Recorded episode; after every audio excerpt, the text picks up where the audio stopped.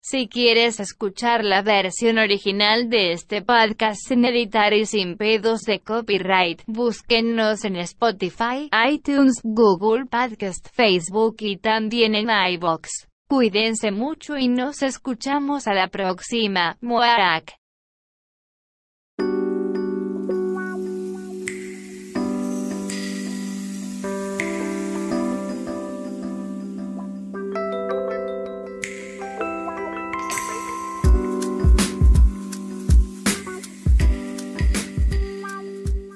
Ricardo, Samuel, este, por fin hacemos un pláticas sobre latas sin latas. sin latas. Aún. Todos en modo ruco porque no estamos tomando nada de cerveza. Estamos tomando café, qué vergüenza. Bueno, yo estoy tomando un té. Y por fin sabemos cómo se llama el programa. Ajá. No. Porque hace un año, o año y padres, no saben ni cómo chingados, pero dijimos que queríamos hacer un en vivo, Ujú. no pelearnos con Discord, pláticas así al aire. eh, y pues hay que sacarle jugo a este pinche micrófono miado, ¿no? Eh, entonces, bienvenidos a Pláticas sobre Latas, edición, cierre de temporada. Duró un chingo. Cierre de temporada en pleno 2020. güey. A huevo. ¿Por qué? Porque estoy harto de ustedes, nada, no es cierto. Este, vamos a darnos un descanso, gente. De todas maneras, en enero no hay nada interesante más que Jojo Rabbit y en febrero está Ju-On. Pero allá en fuera no hay nada más interesante. güey. Entonces, este. eh, así es. La fiesta de las salchichas 2. La fiesta, ¿no? ¿Hay algo así? No sé. No, no creo. No me sorprendería. Y pues, este. Eso es todo. Muchas gracias por escucharnos. Gracias, eso fue todo. Ah, no sé qué. Vamos a, vamos a hablar un poquito random de lo que hemos hecho. ¿Qué has hecho especial tú, Ricardo? Ay, Oh, eh, pues. De especial no mucho. Pero vi. oh. Hace poquito eh, me, me solicitaron que viera Frankenstein de Kenneth Branagh con Robert De Niro. Ah, fue el que te mencioné la última vez. No recuerdo, ¿sí? Sí, en un podcast le dijimos No recuerdo. que cuando dije Robert De Niro, como Como Frankenstein. iba a decir Einstein otra vez. ¿Einstein? Estaba raro, pero bueno.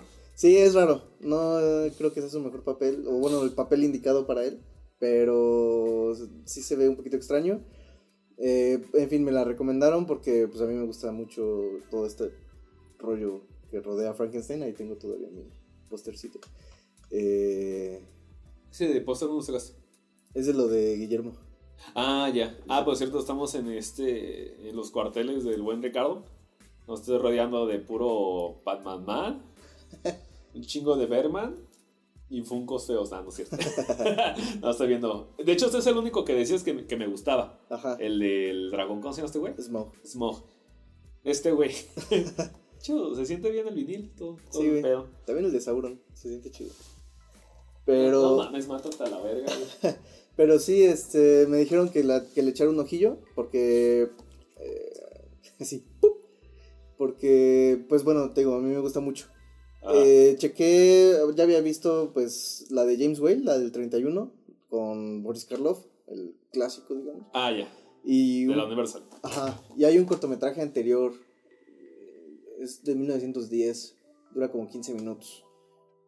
Y está, el cortometraje está, dos, está extraño, está, eh, me refiero a la estructura, si uno lo piensa como Frankenstein, está raro, trata de apegarse un poquito como a la idea de la novela porque en la novela describen a Frankenstein muy distinto a como es el monstruo de Boris Karloff, Ajá. de James Whale. De hecho no tiene nada que ver ese monstruo con, con la idea de Frankenstein de Mary Shelley. El de Robert De Niro pues tampoco la verdad, pero siento que tiene más propuesta todavía James Whale y Boris Karloff, porque de hecho Boris Karloff peleó porque su monstruo no hablara, que se despega mucho de la novela de hecho. ¿Habla la novela? En la novela sí, bueno, aprende o recuerda cómo. Y, y Boris Karloff peleó porque su monstruo no hablara, porque mm, le sonaba extraño que un, una cosa formada como Frankenstein hablara. Entonces, de y hecho, supongo que Boris Karloff en su tiempo no sabía hablar bien inglés.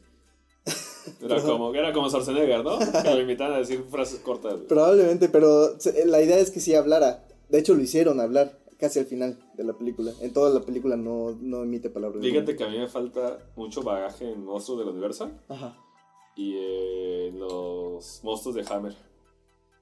Que es con Peter Cushing y Christopher Lee y todos esos güeyes. Donde la sangre es este. casi neón, güey. Los dos de Hammer no. No estás nada familiarizado. No, güey. Nos falta cultura, güey. Mucho. Pero. Qué asco, cierren esto ahora. Hay tiempo. Y bueno, pues a final de cuentas la vi, la de Kenneth Branagh, del 94 creo que es. Y no me enloqueció particularmente. Me hablaron bien de esa película, pero no me enloqueció mucho. Eh, de hecho es muy...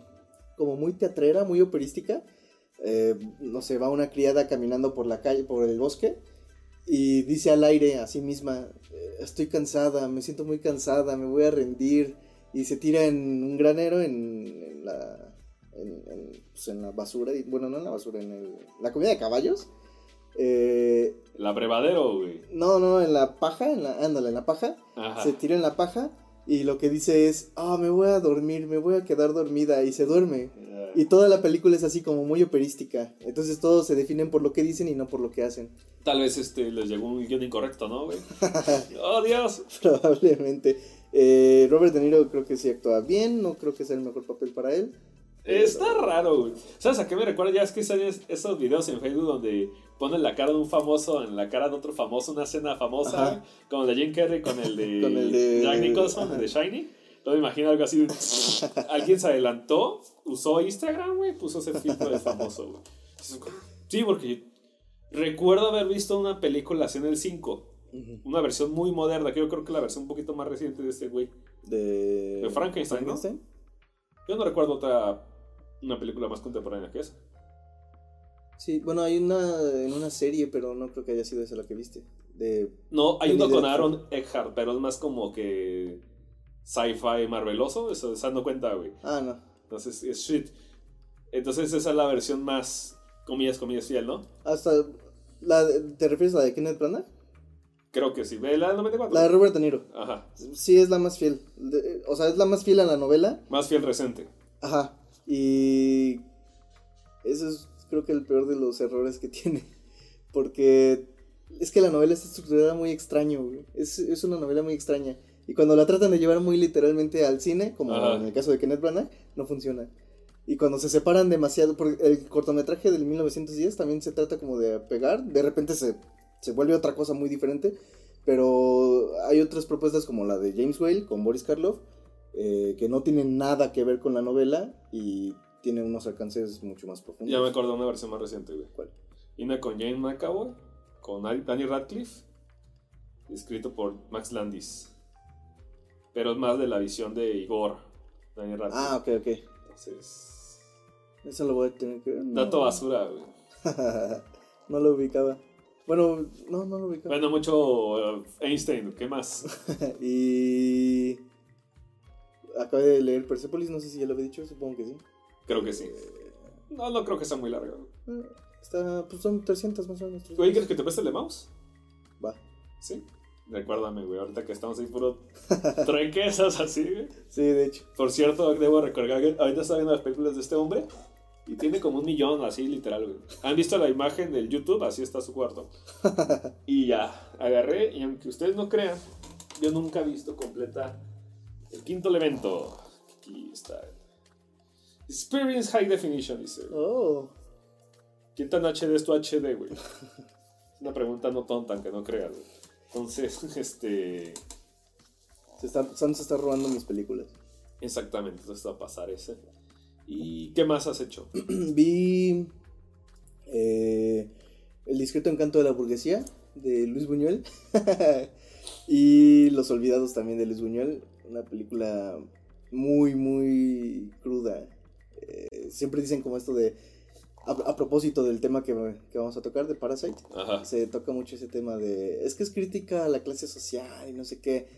Tienen que ver Los olvidados para que se olviden de un poquito de Parasite y pasen a otra. Yo creo que Parasite, de un plano muy estúpido, habla de clase de social. clase social. Ajá. Exactamente. Pero, bueno, ¿qué más? Eh, bueno, esas dos de Luis Buñuel, muy recomendables también. Eh, ah, vi la reivindicación de los aliens de Steven Spielberg, La Guerra de los Mundos. Eh, ya ves que estaba con su onda cursi de aliens de Ah, encuentros cercanos. Con Tom Cruise y Goku. Ajá. Eh, entonces, bueno, vi Guerra de los Mundos y vi, ahorita que mencionábamos a Shia Malan, Ah. vi Señales. Ahí en Netflix. Con... ¿Sabes qué otra película nunca he visto, güey? El sexto sentido. ¿No? No. ¿Por qué? ¿La tienes aquí? No. sí Nunca no tengo oportunidad, güey. Ay, pendejo, ya estoy pateando. Sí no, Este- no la tengo, pero... ¿Qué pedo? Pues ¿por qué, güey? Pues Tomasa nos ha dado, güey. Señales y es y el quinto elemento las pasaban al por mayor en la tele. Señales sí. ¿Esa también?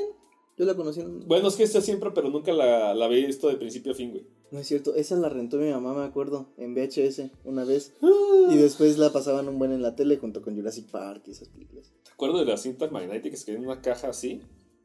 Se llamaban VHS. ¿Qué haces pensando? Yo sí como... Los beta. No, güey. Y pues ya, básicamente eso. Eso ha sido lo que he hecho. ¿Tú? Este. Muy bien. A mí me faltó mencionar una película Ujú. que había visto, pero no había retocado, güey. Ujú. Eh, En el podcast pasado se me olvidó. Ya ves que tengo una lista de todas las películas que he visto en mi vida, creo. Entonces lo voy anotando, ¿no? Actualizando. Ujú. Vi el Faun, el laberinto del fauno, güey. Ok. ¡Oh! ¡Wow! Película que nunca había visto. ¿Y qué tal? Y está muy buena, Ujú. pero sí caché varios este, paralelismos con la forma del agua. Ok. Quería hacer al revés. Ajá. Y yo creo que si yo hubiera visto antes completa el laberinto del fauno, Ajá. no le hubiera echado tantas flores al, ¿A la- la, forma del agua? la forma del agua. Porque se repiten muchas cosas. ¿Cómo qué? Tiene, tiene, tiene varios elementos paralelismos, güey. Ajá. Como, más que nada con personajes de soporte, güey. Y la dinámica, la estructura, lo que va. El, el malo es el mismo malo. El, el doctor que ayuda, señor doctor que ayuda. La mujer que ayuda es la misma mujer que ayuda, güey. El, el- el monstruo fantástico, literal, güey. Este, la mujer que quiere escapar. Cosas así, güey. Bueno, pero el fauno no tiene labios perfectos. Ah, ok. Discúlpame. ¿Quién sabe, eh? Depende de años. Pero más alto, güey. Entonces, este. Ahí. Te caché, pinche. caché, Memo. Gui- Gui- Guillermo del Puerco, güey. Un saludo a Guillermo. Usó un skin y luego así se lo puso a su What güey. Y así. La Tengo un Oscar. Ah, ¿cómo se llama esa pinche técnica, güey? Tiene nombre esa técnica, güey. ¿Cuál? La de poner el rostro de Jim Carrey encima de la cara de, Nicol- de Jack Nicholson. güey. Superposición. O sea, sí, sí es superposición, pero tiene nombre, tiene otro nombre, no me acuerdo cómo se llama. Es cuando usan un- una foto con otro. ¿Cómo se llama? Compo- imagen compuesta, güey. No, tampoco es esa. No me acuerdo cómo se llama. A ver si me acuerdo, pero no me acuerdo. Bueno, es ese, güey. Ajá. Y me alegra que es una coproducción México-española para que no todo es este, filosofía latinoamericana. Parece que no, no saben otra cosa más que quejarse aquí. Entonces, eh, sí, está, está chingón. cool, muy bien. chingón, pero sí. A mí no me hacen pendejo.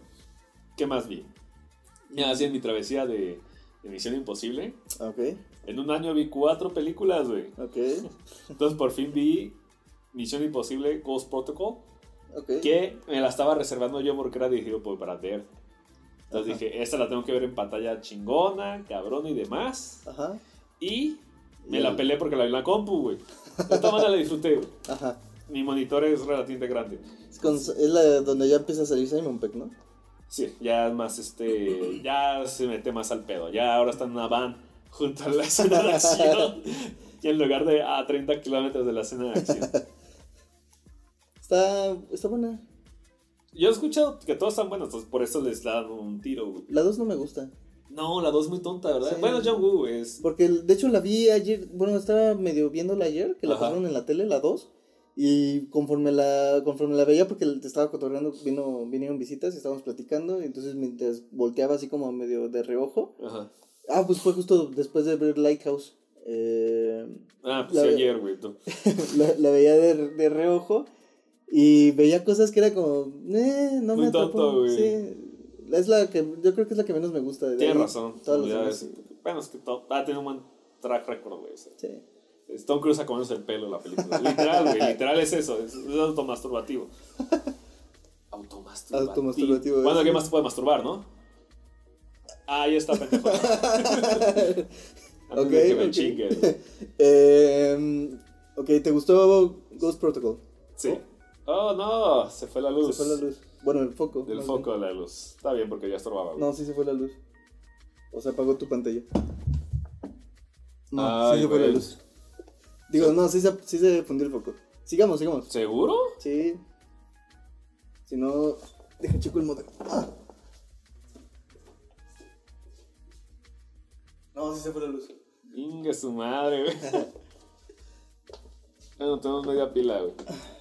Bueno, continuamos, güey. Ajá. A ver si vuelve de pro milagro. ¿Qué más vimos? Bueno, ¿qué más vi yo? Ghost Protocol y... Pues ya, ya. Fue todo, güey. ¿Sí? ¿No viste más? Es que no tengo la lista, güey. Entonces no, no me acuerdo. Así que ya me la, me la pelé. ¿No viste más de Misión Imposible? No, Ah, no, no. Entonces, este... te faltan dos, ¿no? La de Nación. Miento. Ajá. Y otra película. ¿Cuál? Y estaba echando pestes. ¿Cuál? Ah, ya sé cuál. La The House. The Jack The, Buell, the- the Jack Built. The Dead de, de Lars von Trier. alias... No sé por qué. A ver, ¿por qué la viste? ¿Por qué viste al Dogma? En primera ya no sigue el dogma, güey. Eso, eso es obvio. Si tapas una ventana ya no respetas el dogma. ¿Qué era? ¿95? No, Dogma 90 y... Creo que sí, 95. Esa mierda, güey. Eh, Si te pasa una ventana. güey. es en- ¿Cómo se dice? El Dogma no existe, son los papás. Ah, no entendí eso, muy culto. Entonces, bueno, el, el punto es, ya sabes, Glasgow es una mamada hecha persona, güey, es una asquerosidad, toda la gente que le gusta es una asquerosidad. Entonces, pero a mí me llamó la atención porque era más un giro explotativo de violencia sin sentido, güey. Ok. Entonces dije, quiero ver violencia sin sentido, güey. Ajá. Obtuve violencia sin sentido. El problema es de que entre cada escena de violencia sin sentido había media hora de pendejadas, güey. Entonces, al final no valió la pena. Ok. Y peor aún, porque sin querer vi la ascensión censurada. No tuvo sentido, güey. Ah, Fue una pérdida de tiempo total, güey, en mi sentido, güey. Todo, Solo mal. sirvió para burlarme, güey. Todo estuvo mal ahí, güey. No, sí está violenta, pero no es tan violenta, güey. Porque spoilers, para los montes que ni importa, que yo digo, vale pito, güey. Entonces hay una escena donde Jack Ujú, o sea, se sube a un... a una madrola gigante, güey. ujú. Este madrola gigante. ¿Qué, qué? Soy arquitecto, por Dios. Este... Yo pensaba darlo por visto y googlearlo después. no, ¿cómo se llama esa mierda? no sé, güey. Un pilar, una Es- escalera. un pinche puesto de mando alto que puedes ver desde arriba todo, güey. Ah, ok, un puesto de mando. Como un tipo atalaya, güey, por así, Ah, por así ok. llamarlo, güey. El arqui ha hablado. Esa madre, güey, sí. Fue titulada, por cierto. Agarra un rifle y le dispara a, a sus hijos adoptivos o hijos, lo que sea. Ajá. Y se supone que es súper súper crítico porque, pues, matar niños, no puedes matar niños, güey. Ujú. Y es niños así, literal, este, le, le vuela la cabeza, le rompe las piernas y demás. Pero está súper estúpido porque el CG está malísimo y es súper risible, güey. Todo está de la chingada, güey. Y ¿qué más? ¿Qué otra escena es de que le cortan la pata a un patito, güey? Eh, ¿Qué más había? ¿Le cortan la, la pata a un pato? Sí, un ¿Por patito. qué hacen eso? Los patos que daño han hecho. Uno más porque shock value, güey. Porque cringe, güey. Ajá. Pero pues, ya sabes, no es arte si no hay tortura animal, güey. Así siempre en las películas. Pero es tortura animal CG, güey. Yo estoy bien cagado porque le corta la pata al patito, pero el patito ni siquiera sin ningún gesto, güey. Está así normal, güey. Entonces, nota lo, lo que el, el efecto CG, güey. O sea, el, el pato no, no actúa conforme a la amputación de la pata, güey. Weird. Está súper. O sea, si si quieres algo así de, de morbo, de shock value, no, güey.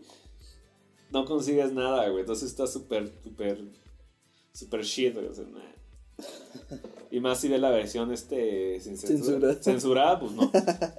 Porque la verdad es que no había nada. Y cuando investigar, ya según yo no existía versión censurada. Ajá. Ya es que nada más sirve para eso. Entonces lo vi, me aburrí. Dije, es más las Montier. No lo odié porque ya espero pura mierda. Entonces, si ya vas con ese nivel, mentalidad, Ajá. pues ya este. Pues ya te salvas, ¿no? Ya es más tolerable. Eh, así es, eso fue lo que vi de Last One Shit.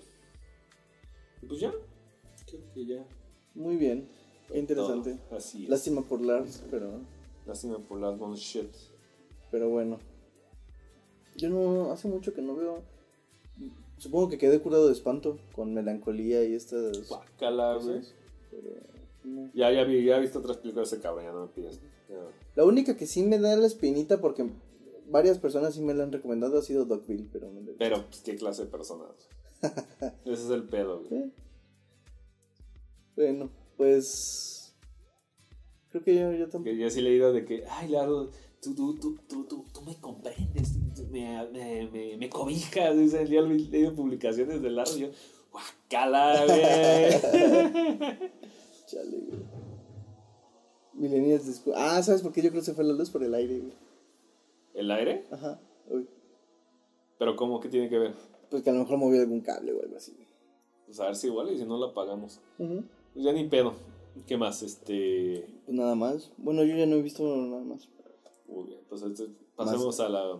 Más que lo obvio, que es Lighthouse. ¡Ah! Pasemos a lo siguiente. Pasemos a lo siguiente. A lo siguiente, vámonos primero con el especial de. de Giger, güey. Ok. Y ya luego reseñas, ¿te parece, güey? Va, jalo. Va, güey. Ok. En el DF, Ujú. se habían, bueno, se anunció meses atrás que iba a haber una exposición de HR Giger o Giger, como quieras llamarle, güey. No soy sueco, cabrón. Nah. Te pues, juro que no soy sueco. este. eh, y yo estoy interesado porque, ah, está chido, güey. Van a haber obras originales. Y entonces, pero. ¿Y si habría obras originales? Ahí voy, güey. ok. Ahí voy a eso, güey. Entonces, este, dije, ah, está chido. Y de hecho, se empalmó con el tiempo de cuando fuimos al Guillermo del Toro. De hecho, cuando les dije, creían que, que iba a ser casi los dos viajes juntos, ¿no, güey? Sí. Porque le, qué raro, pasé mal la información, güey. Entonces, este, no, pues era uno, eh. Guillermo del Toro terminó en octubre Ujú. y este inicia de diciembre a marzo. De hecho, todavía te pueden ir. Y pues ya, por razones, pues no pudimos ir juntos. Ujú. No daré más explicaciones, ya fui, terminé yendo con mi novia, güey. Y de vuelta rápido, ¿no? Eh, eh, la exposición está en Reforma. Reforma 109, Ciudad de México. Es un edificio que no parece que guarda una exposición, güey. Está feo como su puta madre, güey. El exterior, güey. Lo único que te da indicación es un pinche... Un rotulado enorme. Ok. Te envié las fotos. La- y, y me dio mucha curiosidad porque la única seguridad Ajá. hablando de la crítica que tenías con Guillermo del Toro, nada más pasó un cabrón enfrente y dijo, este, aquí las únicas, básicamente lo, lo que se les pide es que no pasen de la cinta negra en el suelo, Ajá. pueden tomar fotos y videos con su celular, Ajá. sin flash, y, y por favor no griten así, no más, y fue todo, güey, y dije, wow, qué diferencia, cabrón, creen en nosotros, güey". Es lo que tendría que haber hecho. Sí, güey, y casi casi el güey como de, se lo estoy diciendo, pero ya saben ustedes que es así, güey. Era como más de huevo. Entonces dije, pues sí, ¿no? Gente, gente civilizada, yo creo. Because logic. Because fuck you, man. No, because yo sé que te vas a comportar como un ser humano decente, cabrón. O sea, es gente que va a ver a Giger, no a la puta Sonora Santanera, güey. Ajá. Esperas un poquito más, cabrón. Sí, claro. Entonces, a mí me dio risa. Ya, me entendimos y la verga, ¿no? Oscuro como su puta madre. Todo negro, güey. Mm. Todo negro. Y me dio curiosidad. Porque yo iba con mi. con la camisa de Sabaton. Con la playera de Sabaton. Ya así, metalerillo, güey. Y los demás de la fila eran puros metaleros, güey. Entonces, el único punto de color era mi novia, güey. Y yo como que, oye, me siento raro aquí. Yo, qué cagado, pero sí, güey. Indirectamente fue, pasó eso, güey. No, la fila era así la pinche facha metalera, güey. El escenario todo negro, las paredes negras, ahí un par de fotos ahí. No, qué cagado, güey. Giger invoca metaleros, güey. ¿Por qué chingados no? Este. Y bueno, ya, pues obviamente entramos y demás. Y está, está muy buena la exposición, ¿eh? Este, hay obras originales. Así, puta madre, esculturas originales, güey. Está, eh, la primera parte es una, un, un resumen de la vida de Giger. Una línea de tiempo de la vida de Giger. No me acuerdo si me dio una foto, pero hay, un, hay una fotografía enorme. Como a altura de dos metros, con flores, güey. Con rosas ahí. Ok. Porque pues Giger durmió- murió hace cinco Ah, años. no me acuerdo si sí la enviaste, pero sí le... No me acuerdo si la enviaste o no, pero sí la he visto. He visto la foto. Ah, entonces ahí está, ahí a mí se me hizo un pinche toque de que cuando luego luego entras, las flores, La yo qué chingón, güey, es como que es gente que sí, Sí lo apreciaba. sí, sí, sí tiene empatía por el hombre, güey. Ajá. Y no es un, eh, lo veo por mamoncito, es lo veo porque realmente sí, sí me gusta Ujú. el trabajo de este güey, entonces no mames, qué, chingón, ¿no? Entonces, este, el, el primer, este, el, el primer habitación es de eso, de la línea, el tiempo de Giger y demás, y las segundas son sobre esculturas que él tenía, porque ya lo demás son puros cuadros. Y pues, desde el primer momento, pues ves este, trabajos de, de lo- los primeros trabajos, del bebé en maletín, escultura de los 2000 la sala del bar de Giger, güey. Ujú. Pues ahí estaba. Ah, la verga. Y maquetitas, güey. Y algo que no sabía, güey, es que el güey, este, aparte de ser un pintor y escultor cabroncísimo, mucho de lo que servía con él es que el güey era este, dice, era diseñador industrial. Ok. Entonces el güey sabía, aparte de hacer los diseños en pintura, saber diseñarlos para que funcionaran en la vida real. Lo hacía de la mano. Y el güey fue y estudió arquitectura de interiores. Entonces el bar de Alien, el bar de Giger, es totalmente funcional y ergonómico con respecto a cánones humanos normales. Qué chido, güey. Entonces dije, no mames, yo- este güey es arquitecto de huevo, güey. Es así como que sí dije, pues, verga, qué chingón, güey. Ujú. Y pues ya básicamente de esas, esos tres, este, hasta cuatro eh, lineamientos que él tenía de educación, pues conjugan y hacen toda su obra, ¿no? Está- está poca madre. Entonces, este, muchos de los cuadros que uno busca allí Giger arte, pasen en Google, ahí están, originales, güey. Desde pinturas eh, sobre, sobre madera, puta madre. Puedes ver que que era un chingonzazo, güey. Y no solamente apreciado por metaleros que están formados en esa fila de todo el mundo, güey. Sino por gente que de, de, de arte. Ok. Y no de arte, pues, la, la técnica está co- poca madre, güey. Y aparte de, de estar pintando, obviamente, con pinceles y demás, el güey se metió en aerógrafo. Ujú. Sí, ubicación de aerógrafo, ¿no? Que es la, la pluma que, Que va como. que, que, que expulsa la tinta, literalmente. Es un, es un espesor de aire. Este, compresor de aire, perdón. Y.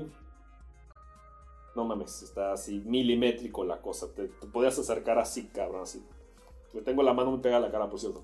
Qué radiofónico. ¡Oh! y pues te zurras, güey. Te zurras, güey. Es una puta maravilla, güey. Este. Y debo admitirlo, güey. Ajá. Yo, a mí me gusta Alien desde que tengo memoria, güey. Es lo único que puedo decir sin fanfarronear, güey, neta. Me encanta, güey. Ajá. Desde el monstruo, las películas, todo, güey. Y antes, yo vi de lejos el cuarto ya de- dedicado a Alien. Me puse nervioso. Ah, qué chido. Neta, me puse nervioso, así de, híjole. No tanto, pero dije, dije como que, ah, la verga, güey. Dije, no mames, güey. Qué chido. Inga su madre, y estás así, ah, ah, ah, ah. Ya, ya está como que, porque está viendo todos los cuadros así, y ya. Vamos rápido, y pues no mames, te zurras, güey. Te recontra reputa zurras, güey. No, es una puta maravilla, güey. Estaba la, está la cabeza de, de uno de los aliens, porque según tengo entendido que hicieron tres, Ajá. de 1979, güey. Ajá. Ya todo puteado, los cables mecánicos, todos ahí lo tienes, güey. Ves que el, el látex transparente que tiene en la parte de arriba, donde logras saber el cráneo, Ajá. eh, las cuencas de los ojos y demás, ya, ya puteadas las cuencas y nada, no, no es- este, lo ves ahí perfectamente. Ves los cuadros que usó del Necronomicon, que usaron Giger. Y ya es que te había dicho que, que este que había visto que los assets de películas Ajá. son muy pequeños. Ajá. Eh, te había dicho una vez. Los cuadros de Giger son enormes, güey. Son así, güey. Puta, 80 pulgadas es poco, güey. Entonces, lo- el cuadro del Proto Alien, ¿sí te acuerdas que está como que encarnado en forma de. que sus ejes centrales son en forma de luna y demás, y está agarrando así? Ujú. Está ahí enorme, parado así, güey. Entonces, lo ves de, de, de, de cara, es una madre. Milimétricamente te acercas y no se deforma, no ves, tras, no ves errores, güey. Es una, es una puta maravilla, güey. Y pues me surré. me surré, güey. Así literal, cabrón. Y pues. Pues sí, fue un hombre feliz. Qué chido, güey. No mames, güey, sí, sí, sí. sí, Es una, es una- Qué es una- chido. es una bestialidad, güey. De hecho, vi tu foto que pusiste de que se tomaron eh, tu novia y tú. Ajá. Con la. Creo que era la. Sí, no la cabeza del xenomorfo. Ah, sí. Y sí dije, ah, no mames, qué de huevo. Y, y había otro de que hay uno del protocenomorfo Mm, y otro del xenomorfo. Xenomorfo, la el primero que está así de el plano de frente y ya, así nomás. Está la, la, la, la pintura que hizo de la nave del, del, del ingeniero, del, del pinche piloto. El cuadro del piloto y, y el facehugger y el hogger y la demás. Es una, es una pinche bestialidad, güey. Y junto a ese a esa habitación había otro Ajá. donde estaban proyectando un documentalito narrado por Nino Giger, adorable acento sueco marcadísimo, cabrón, pero explicando justamente de manera muy humilde, güey. Como si fuera un viejito, güey. Cómo estaba haciendo el proceso, güey. Y lo que me encontré es que el documental acaba como ellos destruyen ya el CD de Alien porque pues está grabado en un estudio, pues obviamente tienen que destruirlo para que alguien más entre a filmar y pues dice, pues esto fue la película y se acabó. Casi casi lo dice así, ¿no? Muchas gracias. Pero así de la manera más humilde posible y está cagadísimo. Como que... Sí, es lo que puedo decir, muy noble, muy humilde, al menos en, en cómo lleva el güey la entrevista, cómo se presenta en público. Porque si no, no es un... No es un artista que se preste a fanfarronear, se nota. Pero tampoco se, se esconde, güey. Entonces sí, este, excelentes impresiones. La aprendí.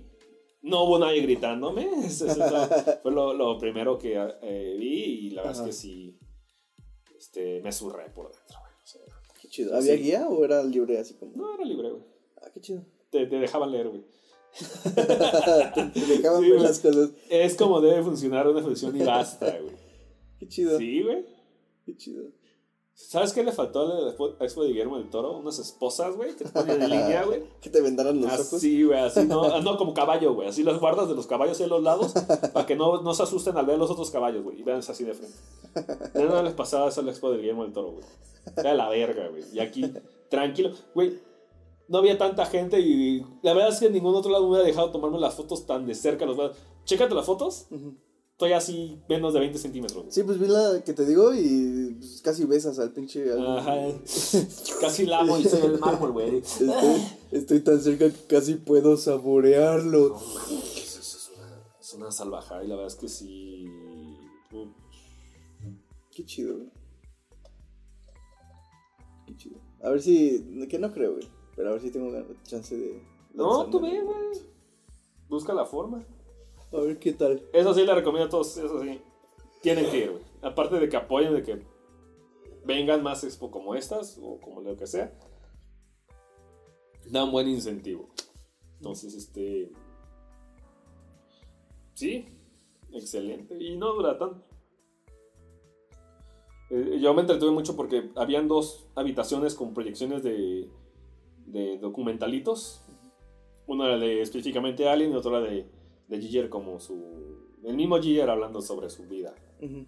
Que era, güey, un entrevistador llegando a su patio a entrevistarlo, güey. Así. Pero su patio está lleno de esculturas. La mamada. Hace el escenario de Gears of War, güey. Y, y pues ya. Fue todo. Es sencillo. Te caga, güey. Te zurra, güey. Si, si te importa, ve. Qué chido. No puedo decir otra cosa, güey. Ahí bla bla car, pueden ir por bla bla car, yo lo hice. Ajá. Súper informal, pero te ahorra. Así que. Ah, tu aplicación está, ¿verdad? La aplicación del diablo, güey. Así que. Este. Sí, y ahí hay camisas afuera y, y gorras. A decir, yo fui, güey. Yo fui yo, De güey. gorras, cerra- de, de gorras cerradas de beisbolista, güey. Porque ya sabes, ya pensaba en sus gorras cuando Ali. Jer era beisbolista. Y ella era futbolista. Ujú. Tiene un bad Baby Ruth. De, con la forma de la cabeza de Alien. gran bambino, güey. del gran bambino.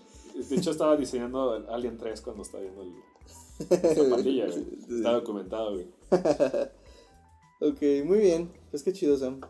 Qué bueno que lo disfrutaras. Suena a toda madre, güey, La, la exposición. Lo es, güey. Suena muy, muy chido. Tienes que ir, güey. Es de sí o sí el pedo. Y pues, eso es todo. Muy bien. Pulgar arriba. Eh, Cuatro pulgares arriba ahí. ¿ves? Y y nosotros damos hora 40 hablando de. Ay, güey. Sí, me mam- nos mamamos esa vez, pero pues, una vez cada 100 mil años, güey. Pero sí, pórtense decente, cabrones. Vayan faroles. Sí, porque si no, Sí. van a empezar como. Se va a extender la plaga de seguridad Guillermo del Toro. Y no está chido. Lo ubican en 1984, así va- van a hacer las pinches posiciones. Pendejos. Ah, no es cierto. Eh, pasemos a lo siguiente. Este. ¿De qué quieres hablar primero? Parasite. Mm, yo diría. Va, Parasite. Va. Jalo. De. ¿Vas a. ¿Va a haber cortinilla o.? No, esto es plática sobre lata, así que habla sobre. Todo lo que está pensando, ¿va a haber cortinilla? Nah, rompe el. Eh, sí, de. El coreano. Woo Woo. John Bong Jung Hu Hu. o Homon Jong, no sé, Jung- ahí nos corrigen. Jung Bung Hu. Y. mm, Hay los capoperos que nos corrijan. Este, las dos películas que vamos a. O la intención de tocar dos películas hoy. Pues habla. Ambas estuvieron en Cannes. Eh, Parasite ganó la Palma de Oro. Ajá. Y bueno, pues obviamente es del año pasado. Ya podemos decir que es del año pasado. Ah, todos del año pasado, güey. Y bueno. mm, superior, muy superior a Okja. Definitivamente. Cualquier. Es que esto no. Esto es segunda vez que ves una película de este, güey. no, Snowpiercer. Ah, la tercera. Ajá. O sea, es que te introdujiste a lo más este popcorn que existe, güey. Sí, güey. Bueno, me introduje con Snowpiercer. Eh, me gusta mucho esa película. Es una película muy chida. eh, con Chris Evans. Después vi para eh. A mí se me hace muy tonta para creerle tanto, güey. ¿Sí? Sí. Ah, se ve bien. Se ve- creo que tiene momentos visuales muy interesantes. Como que, como, como para el niño adolescente, güey. No sé por qué, güey. Ay, de hecho, ahora que lo pienso, Snowpiercer hasta podría ser una especie como de pivote con Parasite. Ya ves que la clase baja, entre comillas, está segregada hasta los Ay, últimos pero si, ¿no? si- eh, si Sí. creen que Parasite que habla de eso, ese sí habla de. Te lo pone en la cara así. Eh, sí, yo también toco mucho con pinzas esa idea de... Por cierto, Snowpiercer también fue producido por Chang Park.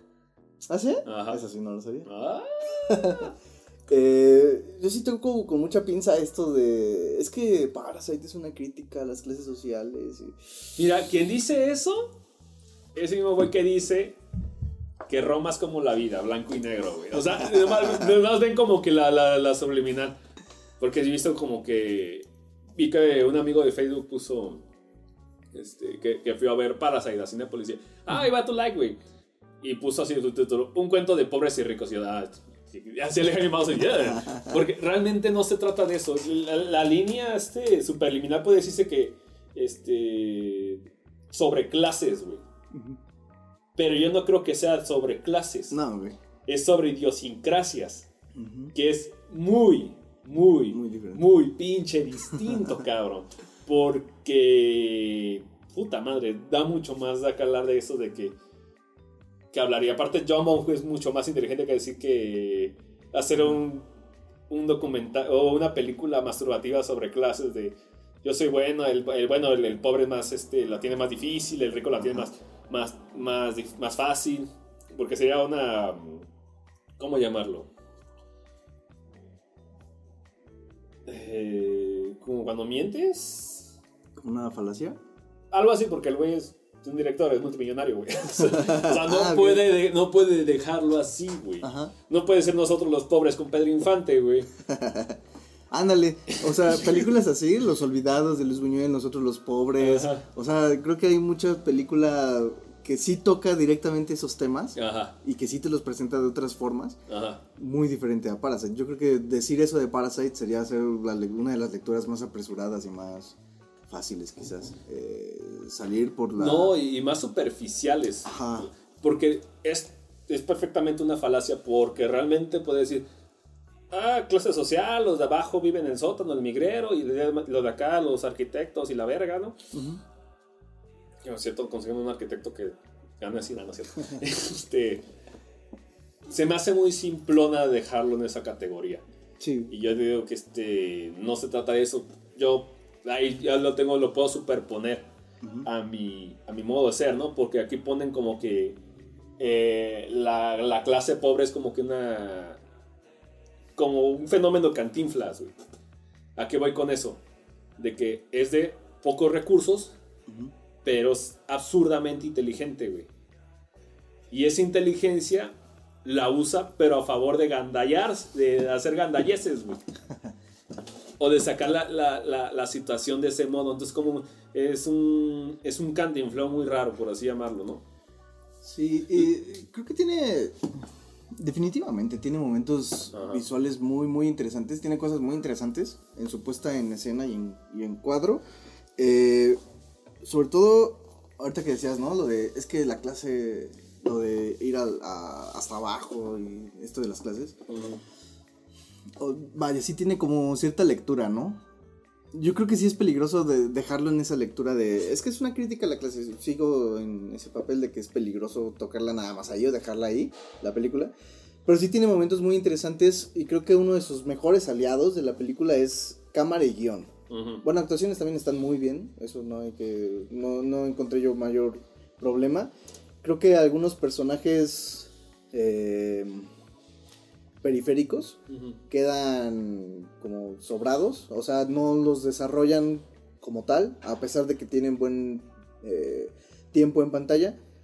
Pero bueno, en lo visual, por ejemplo, me resulta muy interesante desde el primer cuadro, cómo presenta las cosas regularmente.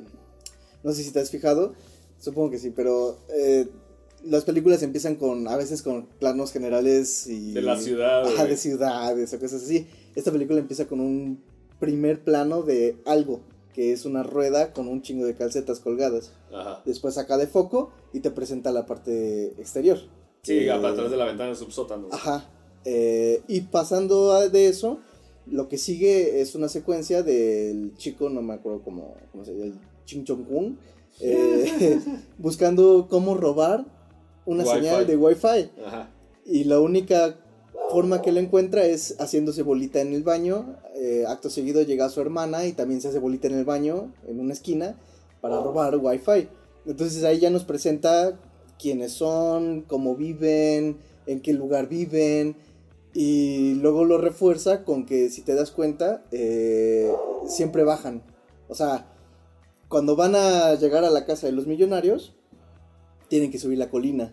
Y cuando van a sus casas, tienen que bajar, obviamente bajar la colina, pero no solo eso, sino que también eh, hay unos planos generales en donde se ven unas escaleras como zigzagueantes Ajá. y siempre tienen que ir a- hacia abajo. Entonces, eh, creo que esas, esos puntos visuales, eh, si quieres llegar allá, hay que subirle, si quieres regresar a tu casa, hay que bajar.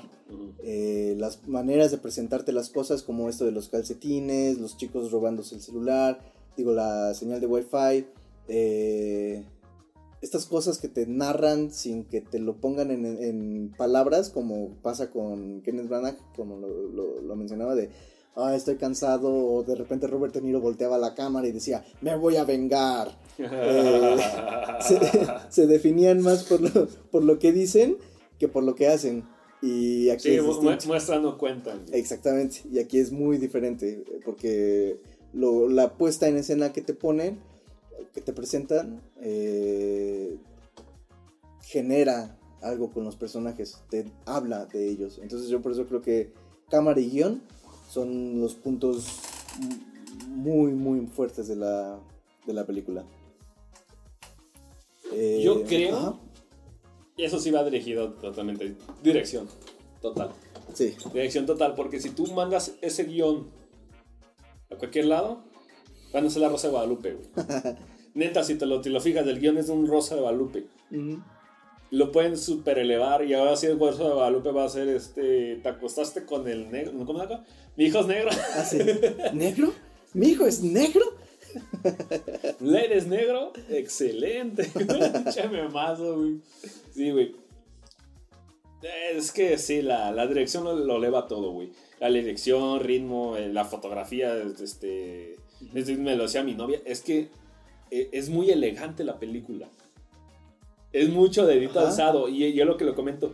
Por eso a mí me gusta mucho el cine surcoreano. Ujú. Porque es mucho dedito alzado, muy perfeccionista sin ser ostentoso, Sí. básicamente pueden hacer este como el famoso canal de YouTube este one frame one wallpaper o esa mamada güey que básicamente cada cuadro de Ah, la película eh, puede eh, ser un wallpaper güey Every frame, every frame's paint. anda esa, esa mamada güey no sé cómo ganar dinero esa chingada güey este es que se lee el cine surcoreano es eso raro en Jong-Moo porque Jong-Moo no se prestaba tanto a eso No. no ver, Enoch, ya. Enoch ya sí está más sucio es más hollywoodense güey Sí. este, Snowpiercer es este CGI barf, así, literal, güey. Sí, la verdad es que sí sorprendió Ajá. mucho. Y, y son cosas eh, que uno hasta podría pensar que no es tan complicado en teoría al menos. Como qué tipo de, de angular o de, eh, de cuadro quieres presentar. Porque si te fijas, por ejemplo, cuando estamos en la casa de la familia, voy a decir entre comillas, bueno, no entre comillas, la familia pobre, eh, los, los planos son muy cerrados. Ajá. Entonces, eh, justamente como viven ellos, muy Ajá. cerrados. Y lo que hace es el truco, podríamos hablar de un posible plano contra plano, aunque no es estrictamente eso, pero si comparamos ese plano con cuando llegan a la casa, es un truquito muy sencillo como simplemente abrir la toma. Y así la casa de los de la de la familia millonaria se ve muy amplia. Entonces, todos los espacios de esa casa se ven amplios, con amplias libertades, con amplios espacios. Que por cierto, lo que leí es que ellos haciendo el scouting de los escenarios, Ajá. este, no encontraron una casa ideal. Entonces mandaron a construir su propia casa, güey. Y ese ventanal justamente está diseñado para esas tomas, güey. Ah, ok. Para, es que este, como también es una crítica que nosotros idealizamos mucho a la sociedad, a la alta sociedad, la perfección, porque básicamente tiene una vista y un escenario perfecto.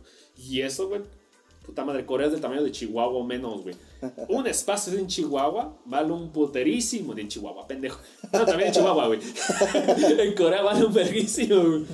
Entonces es como el contexto este sociogeográfico, ese cagado de, de Corea, que al igual uno no entiende al principio, pero no mames. Es carísimo, es absurdo. Entonces, básicamente, eh, la chaqueta mental de tener este, básicamente desde el sillón, la sala, el ventanal, el- los pastos, el, el remate verde, güey, las bardas altas, porque es privado, o sea, es una, es una chaqueta mental que también este, subliminalmente te entra, güey. Es como que esto es el escenario ideal, cabrón. Sí. Es, tu, cha- es tu, tu chaqueta en la casa de los sueños, güey. Te permite tener perros, te permite tener fiesta, te permite este, tener privacidad, güey, ver a tus hijos así. O sea, como que juega mucho con esa fantasía, güey. Ujú. y, y, y te digo, es una truca muy... Una truca. Sí, un truquito. Ah, como muy, eh, muy sutil, pero que sí representa cosas, eh, como esto de, de- te digo, los planos más cerrados y luego cambiamos los planos más abiertos. Entonces eso te da también la sensación de que hay un espacio inmenso en esa casa. que siento que Eh, Chong Park hubiera hecho un, un ojo de pescado y nomás para tener así dos. Ah, acuerdo, así nomás comiendo. Ajá, sí. Y. eh, se me fue la. Ah, bueno, y aparte te lo presenta como. Como en cascadas. Ajá. Eh, eh, creo que también ese es un punto como interesante, como. Cómo se, de- se desenvuelven las cascadas. eh, porque parece, pareciera que. Por decir. Por ponerles nombre, la clase media. Que ya no funciona de esa forma, pero la clase media. eh, que sería voy a colocarlo así. Sería esa familia, la familia pobre, sé que suena extraño, pero es para la idea. La familia pobre sería en este caso la clase media, porque lo que nos presentan es que esta familia también se quiere deshacer de otros insectos, no estrictamente parásitos, pero sí insectos. Ya ves que hasta lo, lo Sí, es un- gente colgada, Ajá. literal. eh, quitan a un insecto de la mesa, están dispuestos a que se fumiguen eh, a ellos mismos. Con tenerlo gratis. Ah, y eso habla mucho de eso. Yo digo, oye, güey, pues te vas a intoxicar, cabrón. Exactamente, que hasta incluso puede ser muy simbólico, porque uno puede preguntarse ahí muy fácilmente a quién están fumigando, a los insectos o a la familia. No sé si Sí, sí, juegan con esos Ajá. conceptos. Eh, y luego, bueno, tenemos la clase alta que en teoría tendría que también hacer lo mismo de quitar a estos insectos de la mesa, pero lo que hacen es recibirlos. Entonces te presentan también una clase alta, una familia millonaria como muy, no sé si decir inocente, que hasta lo ponen un poquito como en guion de, le dicen a la chica, ya ves que ocurre esta escena de que se quita la ropa interior, las bragas, Ajá. y las deja en el carro del chofer y todo. Bueno, la familia que... Spoilers, por cierto. Eh, y la chica se hace como la tonta, ¿no? Así de, ay, no, es un chavo muy buena onda, muy educado, no sé qué. Y la señora lo que le dice es, ay, chica, te falta aprender mucho de los hombres y de la vida, y no sé qué. Y es como de, Y le está jugando y aparte se caga de risa, güey. sí, güey. De hecho, lo dice muy bien. Es como que esta familia es muy inocente, güey. Ajá, eh, pero inocente al grado de tontos. O sea, La, mamá sí porque es una bimbo, güey. ajá, Fue creada como, bueno, está educada como bimbo, literal. Eh, y el papá, pues, aunque sí esté un poquito más despierto, güey, pues realmente es muy ajeno a la casa y por lo tanto es muy ignorante y muy tonto, muy ingenuo en lo que respecta ahí, porque como que sí sospecha. Y aparte lo ha dicho este, se lo dijo este, el papá al, al, otro papá de los pobres cuando está de chofer. ujú. Dice, es que este güey como que es, como que quiere... A veces como que se quiere pasar la ría, pero no lo hace. Entonces lo dejo así, así porque entonces el papá ya sabe que hay gente que siempre va a quererse colgar de ahí, Sí, porque no es tonto, ya, ya ha tenido experiencias así, entonces como que dice, pues como que sí, como que no, él sabe que hay una simbiosis ahí, ajá. entonces este, no, no sé si es la palabra, como los parásitos, ujú. tú me das, yo te doy, yo sé que estás abusando, yo te puedo abusar un poquillo, pero así vamos retrabajando. Sí, es una estrella floja. Exactamente, entonces ahí se, se entiende en el teléfono, eh, en esa escena ahí, y aparte como cuando el, el chofer abusa un poquito la confianza y habla de que es que tú sí la amas. Ajá. Sí, Y el güey como que le pone Le tanta pone el alto. como de pon, pon la cara al volante. Ajá, Ahí es cuando dice, oye güey, a tu trabajo, sí. porfa, no, si se cruza, oye güey, vete a tu lado. Entonces como que ese, ese también el alto de que, güey, es tu empleo, güey. No es por ser malamente, podemos hablar y demás, pero pues, y más porque vamos iniciando, yo no puedo abusar de esto. Entonces, este, son, son pequeñas, este, ejemplos de, de, de construcción social, no, yo puedo llamarlo crítica, más bien es eso, es una, no de construcción, sino pues un análisis un análisis también hasta de personajes, pues, porque cada uno tiene sus, sus diferentes intenciones, resoluciones y demás, ¿no? A mí se me hace muy interesante. Eh, toda la película está construida alrededor de eso. A mí se me hace maravilloso el juego que tiene. Hace mucho que no me ponía tan tenso en el cine, güey. ¿Ah, sí? Ajá, estaba tenso. Y eso que no me estaba haciendo aquí, güey. Entonces, este. eh, la- las escenas de cuando se están escapando para que la familia no lo vea, dije, "Güey, van a cachar, lo van a cachar, lo van a cachar. Ahí va el niño, ahí van a jugar. Puta madre, ahora se está masturbando. Ah, Ahora, ¿qué va a pasar, güey? Y. Puta madre, a mí se me hizo así absurdamente interesante, güey. Ok. A mí, eh, creo que el momento que más me... Porque sí, definitivamente para llegar a ese momento tuvo que haberse construido algo antes. Pero yo creo que uno de los momentos que más me, me jalaron, o sea, literalmente me jaló a la pantalla porque yo la vi aquí en, la, en la- en primera... La primera vez que la vi, la vi aquí en Guiño Guiño. ¿Qué?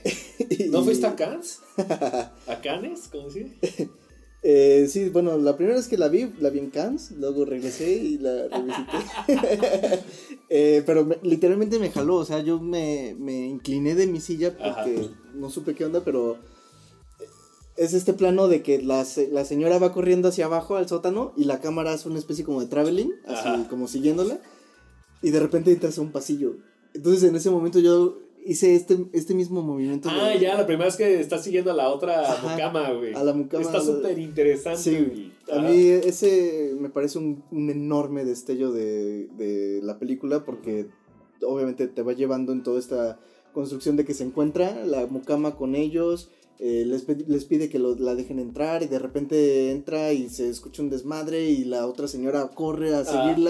Y, y la cámara hace ese traveling como inclinándose eh, para, para seguir hacia el Es pasillo. como de, oye, qué chingados, qué chingados, qué chingados. Y aparte, la, la genialidad de esa parte es de que tú estás sacado de pedo y redescubriendo y corriendo junto con el, con el protagonista, güey. Exactamente. E- Es en esa parte donde, ahí sí te admito que es cuando la cámara, este, intencionalmente, se hace pasar por el público Sí, y tú te vas a, tú estás corriendo tras el, tras el personaje, sí. con el personaje.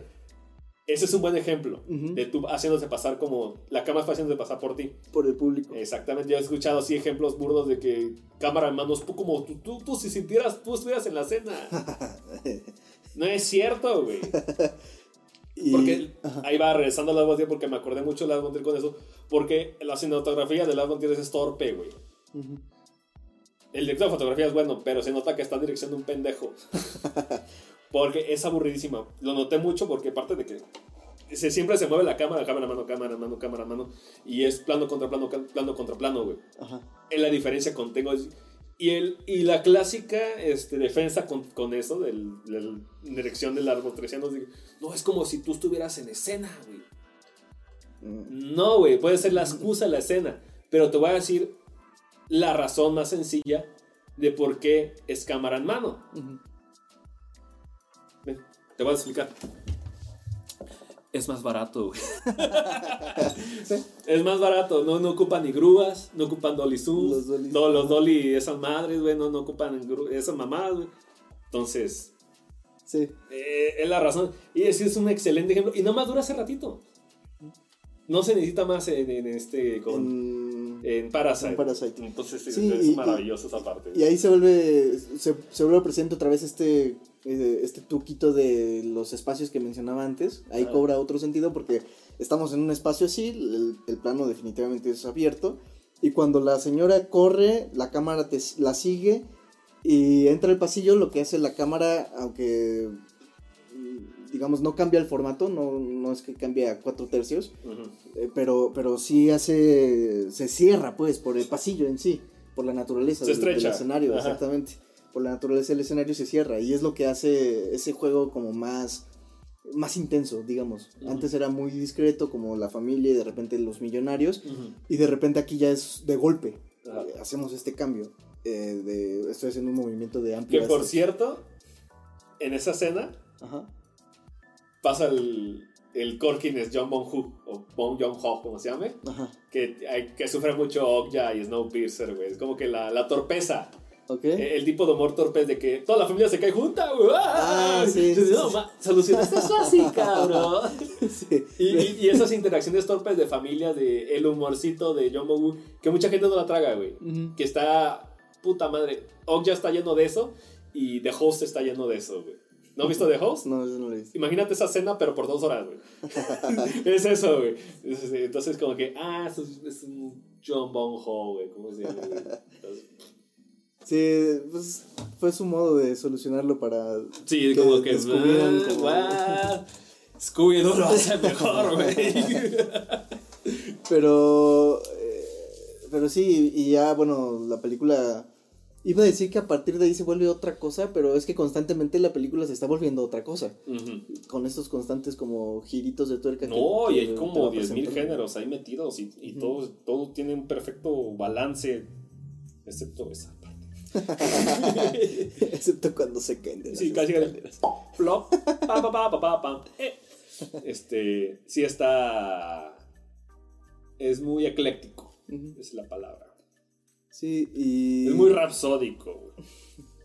Y luego... eh, Es muy- y luego, bueno, ya se introduce este otro personaje extraño, que es el esposo de la primera mucama. Ajá. eh, que no alcancé como a... Es lo que te, es lo que te digo, como... O sea, te presenta la suficiente información para que sepas qué onda con ese señor o por qué está oculto ahí, que es como los préstamos. Se supone que eh, es- está oculto porque le debía cosas a gente A que gente. no debió haberle pedido algo, güey. Ajá, bueno, los... Ahí los, Gente- los- gente mala, güey. Les hablan como Sharks, ¿no? Los, les pista los... Es que yo lo vi con subtítulos. Shark Tank o algo así. Ajá, ¿no? Shark Tank, una cosa así. Eh, Que- que- creo que Shark Tank es son estos. Inversores, güey. Se- ajá, que según yo es como la mafia. O sea, como. Sí te lo prestan, pero son medio mafiosos. Entonces. Inversores. Y, y de hecho, cuando llegó la señora, ah, ya ves que te ponen el- la Ajá. camarita del llamado del timbre. Ajá. Y se, y se presenta la primer mucama después de un tiempo. Y está golpeada. Y yo dije, bueno, esta señora en dónde estuvo, qué chingados. Y uno se. Bueno, yo me No, generé. no, no captaste ahí. No, yo me generé mil ideas hasta que encuentran al esposo de la, de la mucama y ya dicen, no, es que los prestamistas, estos sharks y no sé qué. Y ya dije, ah, bueno, con razón estaba madreada porque pues yo no me explicaba y dije, se peleó por comida. Hablando de los madrazos de la mucama, una, una parte que me encantó y es, y es el juego, las ideas, el juego, los clichés que tiene ya cuando están peleándose en la sala, güey. Que la hija sale en chinga, sale en la cocina y dice, Ah, sí. no, vas a agarrar un cuchillo, cabrón. Y abre la cocina y saca una bolsa. No, es que va a pasar, güey. ¿Qué, ¿Qué agarró? ¿Con qué le va a hacer la cara? Saca el durazno y se lo embarra en la De cara. cabrón. Si, si con un, un tiznito, güey, de duraznito, cabrón, la, la vuelve alérgica, güey, no mames. Es- a mí se me hizo poca madre, güey. Sí, sí. No, la verdad es que sí, este, esta pinche película.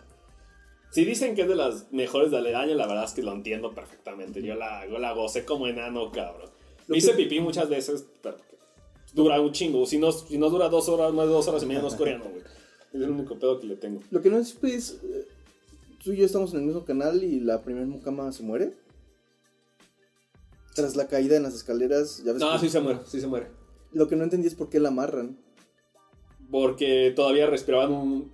O sea, cu- cuando cayó, Ajá. se golpeó en la cabeza. Ah, ¿no? sí, que el señor se acerca, ¿no? Ajá, y de hecho, ya ves que le acerca la mano y dice, gracias a Dios. Entonces sigue respirando.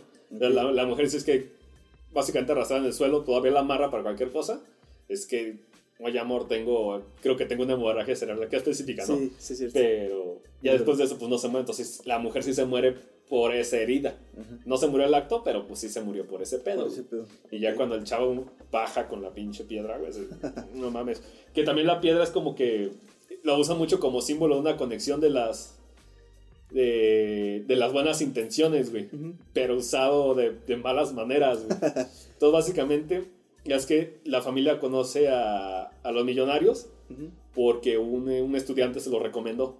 Que era un, igual yo creo que hace hasta de la misma clase, pero obviamente con otra idiosincrasia, mejor educada, mejor pensada, que como regalo les da esa piedra. Sí. Que, que es como un tipo de... Algo de abundancia y cosas es, una, así. es, una escultura, es una piedra Ah, esculturizada, tallada. Y, y, le, y lo que les dice es, bueno, mi creo que su abuelo se, lo- se los manda que porque es una piedra y quien la, bueno, que quien la obtenga este, tendrá eh, beneficios o recursos o cosas así, algo mitológico ahí como, eh, hay algo mítico ahí con la piedra, pero sí, o sea, uno pensaría así como, porque de hecho lo primero que dicen es, creo que es la señora la que dice, comida hubiera estado mejor. Sí, yo también he hecho. Las puras mamás, hablando de más, ah, es muy metafórico. De hecho, el, el, el- el hijo que es un poquito más, digamos, Más noble. no, ¿cómo llamarlo? Más estudiado, güey. Ah, como que se queda así, como que buscando más, es un, es un metafórico y, y le gusta. Y la señora que, que le vale más, "Pues, traer comida, cabrón. La pasamos tragando pinche marucha. güey". Y, y en todas las escenas en las que las, la utilizan, o al menos en la mayoría, Ajá. eh, la utiliza de forma medio violenta, como para correr al borracho, Ajá. agarra la piedra y se sale como a amenazarlo, si no mal recuerdo. Y después, eh, cuando va con el con el señor este que está amarrado en el, bueno, que logran amarrar Ajá. en el sótano, también lleva la piedra como para golpearlo. Y resulta que le salió al revés el... Sí, al final a ese güey lo golpean con ese. Lo que me gusta mucho es que es la inflexión de que yo te ofrezco esto como buena intención, pero tú sabes cómo darle uso, güey. Y el uso que le das es podredumbre total. y lo que me encanta es que ya ves que la escena de la inundación del depa, güey, está este, este, este plano principal hermosísimo, levanta todos los shaders de la luz y demás. Entre toda la mierda, toda la podredumbre, saca esa piedra, Saca la buena intención. Mira lo que llegaste, hasta dónde llegaste, Por... por la vía y por la opción que yo te di, güey. ¿Qué hace ese güey por su propia educación que ha llevado toda la vida? Porque si una crítica que tiene John Bon Hu con la gente, no con la clase social, una pendejada, es que gente así nunca va a cambiar.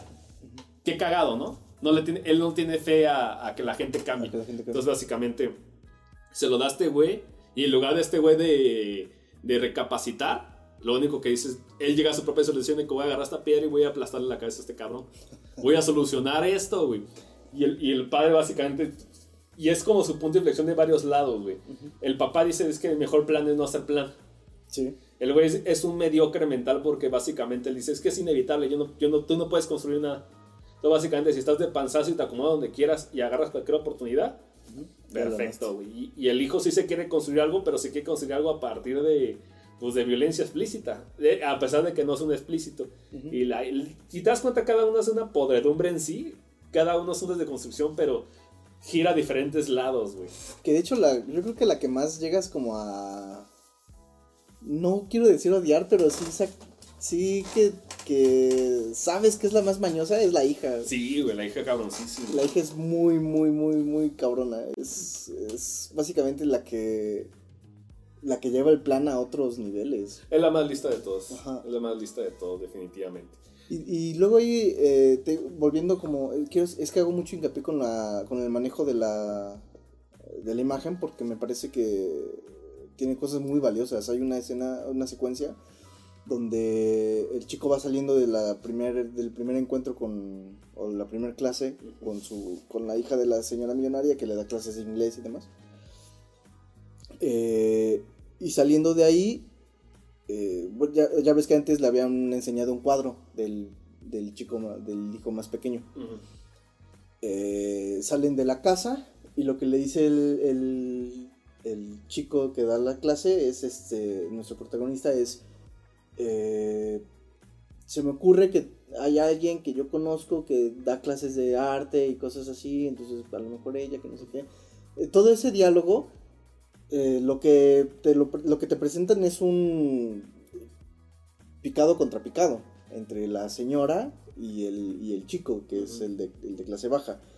Y al momento de que, cuando él, cuando él empieza a presentar la idea y al momento de que la señora acepta la idea, ambos están al mismo nivel. Entonces, totalmente es como esta cosa que tú que, que mencionabas, ¿no? Es que es dirección total, o sea, no hay Sí, es algo dirección que se- absoluta, es dirección absoluta. no hay algo que se le escape a, a este, a este core- coreano. Y, y, y es muy sutil en todos esos detalles. Cuida demasiado dónde pone a cada quien, en qué modo y con qué tipo de, eh, de toma o de plano los va, los va a capturar en.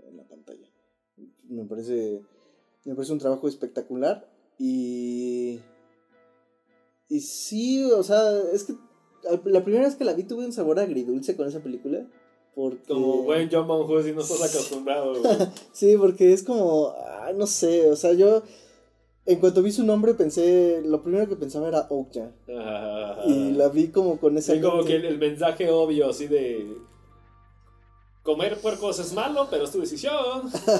y, y el otro, ¿cuál, cuál otra película? Snowpiercer, la, la, el, el clasismo es malo. Pero lo puedes cambiar si luchas, y Ajá, matas, y... eh, pero eh, la dejé reposar, estuve pensando como varias cosas, luego la volví a, a visitar la película y, y sí, entra, o sea, no me parece como, es que el- esta publicidad amarillista de, es la película que vino a cambiar el- las reglas del cine y no sé qué tanto. ¿Qué vergas hablan, güey? ¿Nunca he visto cine coreano entonces? Entonces, sí es como de, o sea, me- sí es buena, pero tampoco es, me parece la gran revelación del... Mira, no viene a cambiar nada porque, pues no, güey, es, una película excelentemente llevada. Y luego que te digo, si a mí me dicen de las mejores películas del año, o es la mejor película del año, sin pedo, yo no hago, yo no hago ninguna bronca, güey. Ujú. Se lo merece mil por ciento, obviamente la gente está en claro, hay gente que es su primera película coreana, güey. Que pues, pues, ¿qué digo, güey? Mortales, ah, no sé. Y es cierto, y se me hace raro, por eso, por eso yo dije, güey, yo quiero ir al cine porque quiero darle mis 40 pesos a este cabrón.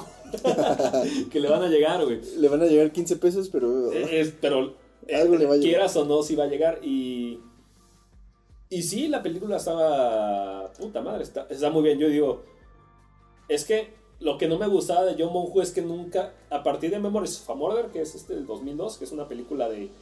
Es un thriller de asesinatos, de un asesino en serie. No había habido una película de él este, similar. Todo era Corkin es John Bonhu. Corkin es de familia, me caigo en bola de la escalera, güey. Oh, me cacharon. Este, era así, güey. Me has pillado. sino hasta aquí, güey. Ajá. Que también tiene un poquito de eso, güey. Pero muy poquito, güey. Pero yo siento que es mucho más inteligente. El Memories of a Murder es una película que, si no te digo el director, no sabes qué es de él. Ok. Está, a mí me encantó esa pinche película. El soundtrack también, el final te hace cagada al pinche corazón. Y el protagonista es igual Song Kang-ho, creo que se llama, que es el papá de los pobres. Ok. Entonces ese güey también, puta madre. Direct- eh, la actuación perrísima y aparte y el histrionismo que tienen, porque hay muchos putazos, güey, está puta madre, güey. Hay gente No, cayendo en la escalera, güey, pero es por mejores razones. sí, güey, está, está excelente. Yo, yo decía Memories Murder para mí. Había sido mi película favorita, este güey sí o sí, y no había habido una película de él igual Ok. con esas intenciones hasta ahorita. Porque hay mucho del, del John Bong-Hu de Memories of a Murder. Ok. Pero sí es mucho, es mucho más ecléctica. Yo, este, Memories of Murder es un thriller. Parasite es... Parasite. Un drama thriller. Ajá. Algo. Es como esa mezcla de varios. Es un drama negro. Sí. Es un drama de humor negro. No, no, no es drama de cocina, güey. Ajá. Es lo que tiene, güey. Entonces, finalizando Ujú. con Parasite. La crítica social. Ricos contra pobres. Yo digo que no. No mames, si tienes dos dedos en, frente, en la frente van a saber que es un poquito más... de- Yo siento que es la crítica justamente contra ese tipo de personas que tienen esa idiosincrasia que como nunca han tenido recursos más grandes, como que viven este celosos envidiando.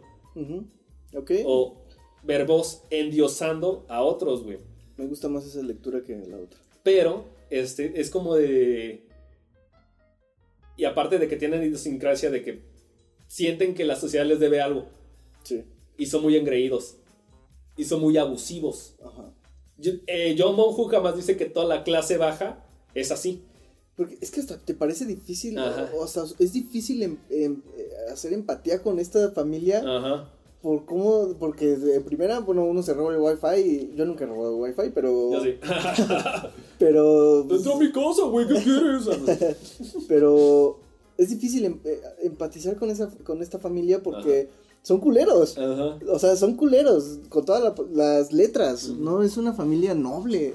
Creo que el más noble sería el hijo que a final de cuentas se rajó y no La verdad es que no, porque al final, este, por, por la misma educación que él tiene, Ajá. y de hecho él se nota que es el que más quiere sobresalir. Porque dice, no, es que la siguiente, papá, es que esto es una, es una documentación falsa temporal porque yo sí quiero. O sea, se nota que el güey sí se quiere remejorar, Ajá. pero de todas maneras sigue teniendo es, es- esa educación, por eso la, Digo- tanto digamos, mamo. digamos que el más. No noble, lo voy a cambiar. El más. Empático con la vida humana sería el hijo, en el sentido de que no quiso o no pudo o se acobardó o lo que sea, eh, deshacerle la cabeza al, al tipo del sótano. Sí, pero lo pensó, güey. Ajá, exactamente. Lo, lo que tampoco digo es que ese- ese es la mancha que tiene. La, la hija es abusiva, la, la mamá se quiere aprovechar, pero e- ella nunca tiene iniciativa, nada más sigue los planes, Los planes. Y el papá es un vago, lo peor, güey, no hace nada, güey. Pero el papá se acaba apuñalando. El papá es porque él tiene, tiene mucho resentimiento porque él es muy... Se guarda muchos rencores personales. Pero, pero- Aunque no sean directos, como que se toman personal muchas cosas, como el hecho de, del hedor, Ujú. Ah, sí. de que le llega directo, es que, es que huele muy peculiar, huele a rábano, entonces huele mal, huele culero, güey. Y pues le recuerda mucho a- al güey que se esconde un chingo de tiempo, güey. Y luego también en la mismo, mismo cosa, como que le recuerda que, como que, tú apártate, güey. Como que es desagradable estar contigo, Ajá. por alguna razón. No por ti, pero hay algo desagradable contigo y eso le molesta, le... Y andando el vasito, el vasito, el vasito, hasta que el güey soluciona y sin pensarlo matar, güey. Que está Sí, medio raro, güey. También está en eso, pues, es como un, un estudio de personaje muy, muy, muy, muy, muy específico, güey.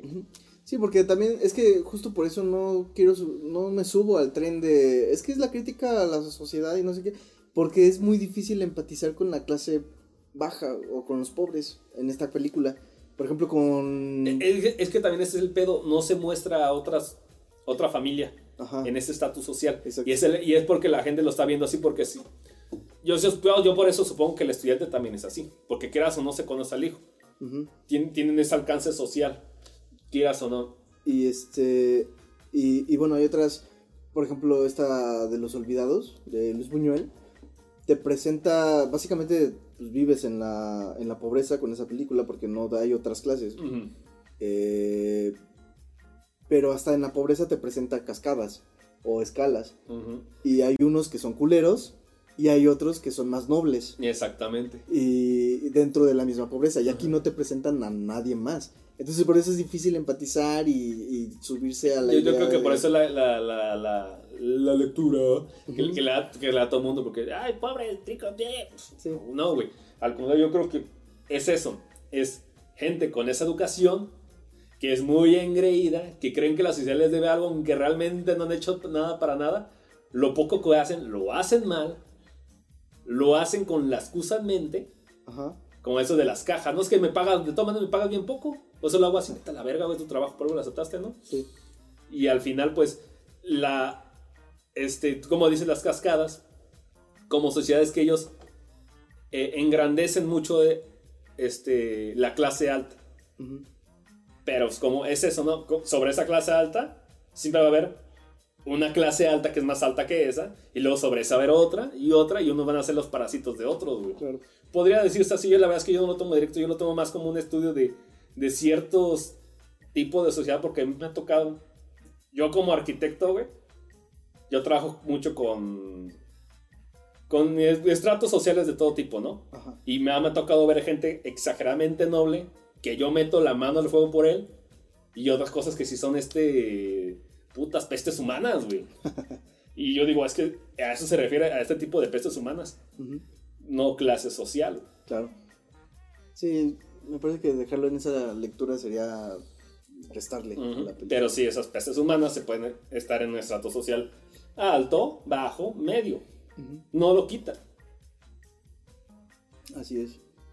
Eh, pues bueno, Ya. no sé si hay algo más que decir de Parasite, creo que la desmenuzamos muy bien. Muy buena película. Sí, muy buena película. Eh, yo no sé si la colocaría como la mejor del 2019, pero sí en las mejores. Mira, yo no. Lo mismo que tú, pero la verdad es que ni me molestaría en pensarlo. Como, ¿para qué, güey? Sí. ¿Gano algo? Eh, no, desafortunadamente no ganamos nada. Mm. Así que mándenos sus donaciones a Patreon. Eh, ¿Qué sigue? A ver, Ricardo, A ver, Samuel. eh, cuéntanos. ¿Qué vimos ayer? Ayer Lleno total, por cierto, ¿eh? Lleno total. No, no había silla disponible y hasta las escaleras se Ajá. las ocuparon. Eh, ayer vimos las flipantes aventuras de Batman y el Duende Verde. Mejor conocida como The Lighthouse o El Faro. Con Robert Pattinson y William Dafoe. La nueva entrega de Robert Eggers. Eh, también estrenada en Cannes. Bueno, en Cannes. Con... Y. Bueno, esa no ganó. no ganó la No, le ganó palma- la anterior, calamos. güey. no ganó la palma de oro. Y fíjate que es curioso porque me gustó más que Parasite. Oh. Para, Es- para- Es, más, es más tu estilo, güey. Sí, Es por eso. eh, yo creo que sí. Porque sí me. O sea, Parasite me sigue pareciendo buena película, como ya dijimos, y quedó muy claro.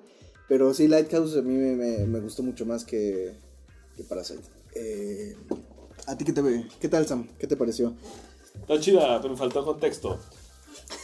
Yo creí que era por un pedo. Como con Midsommar, güey.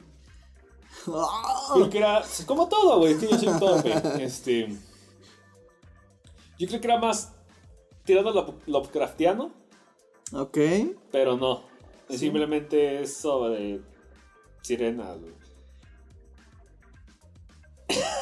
Ahí habría. O sea, yo estaba buscando una cosa con otra y eh, dije, son tentáculos de Lovecraft. Yo también lo pensé. Dije, ah, no mames, qué chido, pero no, no. O sea, bueno, uno los podría asociar, pero no. Eh, habría cosas que. Yo no sé si va tanto de las sirenas. ¿De qué trata esta película? Eh, yo creo, yo. Ayer que salimos, me quedé pensando, hasta ahorita todavía, porque es una película no muy fácil de interpretar.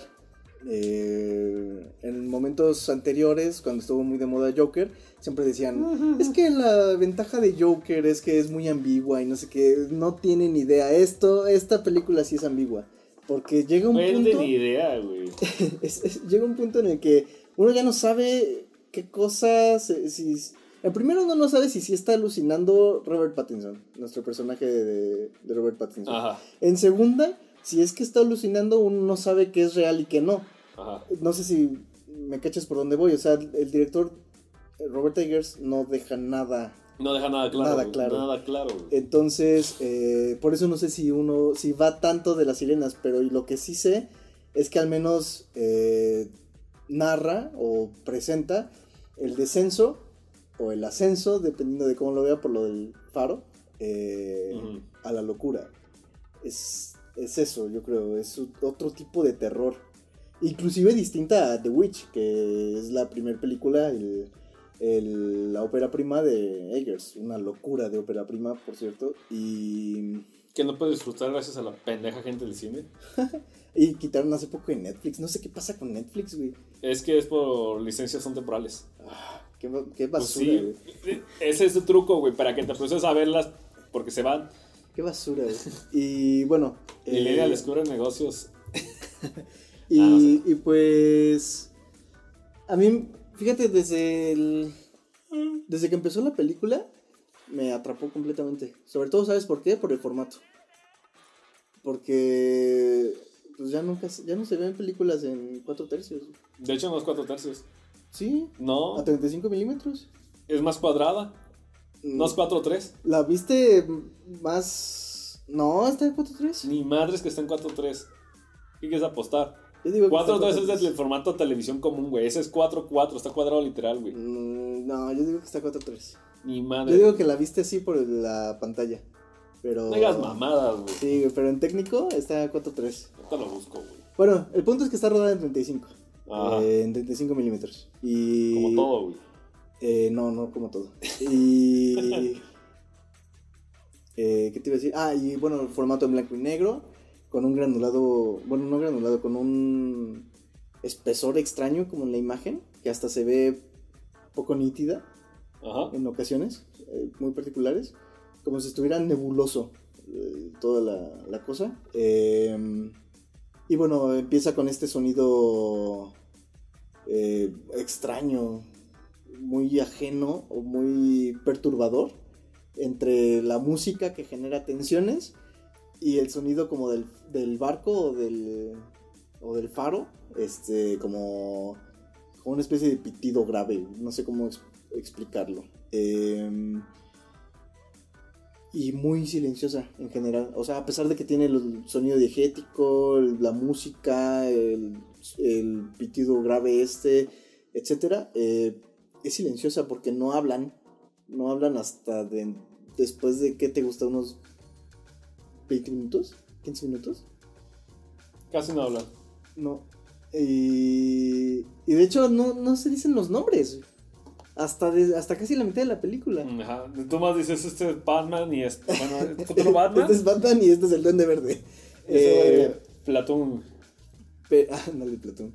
Pero, pero sí, desde que empezó la película me atrapó por eso, por eh, lo técnico. Después yo empecé como en esta eh, incertidumbre de es Robert Pattinson, no tengo muy buena idea sobre él porque no he visto Crepúsculo, pero sé que sale en, en Crepúsculo. Por niño bonito. Por niño bonito, ajá, eh, este Star System juvenil y demás. Eh, y pensé, ah, a ver qué pasa con Robert Pattinson. Y me sorprendió muchísimo. A mí me parece una actuación severa de... La gente descubre que él es un actor, güey. Básicamente. De hecho, sí. Eh, es la película en donde la gente descubre que él actúa. Eh, y que me Los pasó... actores actúan. Fue el efecto Adam, Adam Driver, güey. Porque yo también lo, a él lo conocí con Star Wars y fue como, ah, y de repente me lo presentan en Marriage Story y es como, ah, bueno, el tipo tiene aptitudes. Robert Pattinson no lo había visto yo antes, pero en esta película a mí me parece inmenso, está tremendo en todo, o sea, microexpresiones, la manera del semblante, su eh, desenvoltura física en, el, en la puesta en, en escena. O sea, me parece increíble. Y bueno, William Dafoe está de más decir que, que también. A mí me parece un gran actor. No, es la. la actuación de su vida, yo creo, güey. Está muy, muy, muy cabrón. Si no de las mejores, sin pedos, güey. El güey habla y se roba toda la pinche pantalla, güey. Y hasta si te fijas, desarrolla un acento muy particular, como un inglés arcaico, extraño. Es que los dos hablan en un inglés muy arcaico. Nosotros casi no apreciamos porque, pues, en primera no, no es nuestro idioma nativo. Ajá. En segunda lo vemos subtitulado, entonces vamos con ese filtro.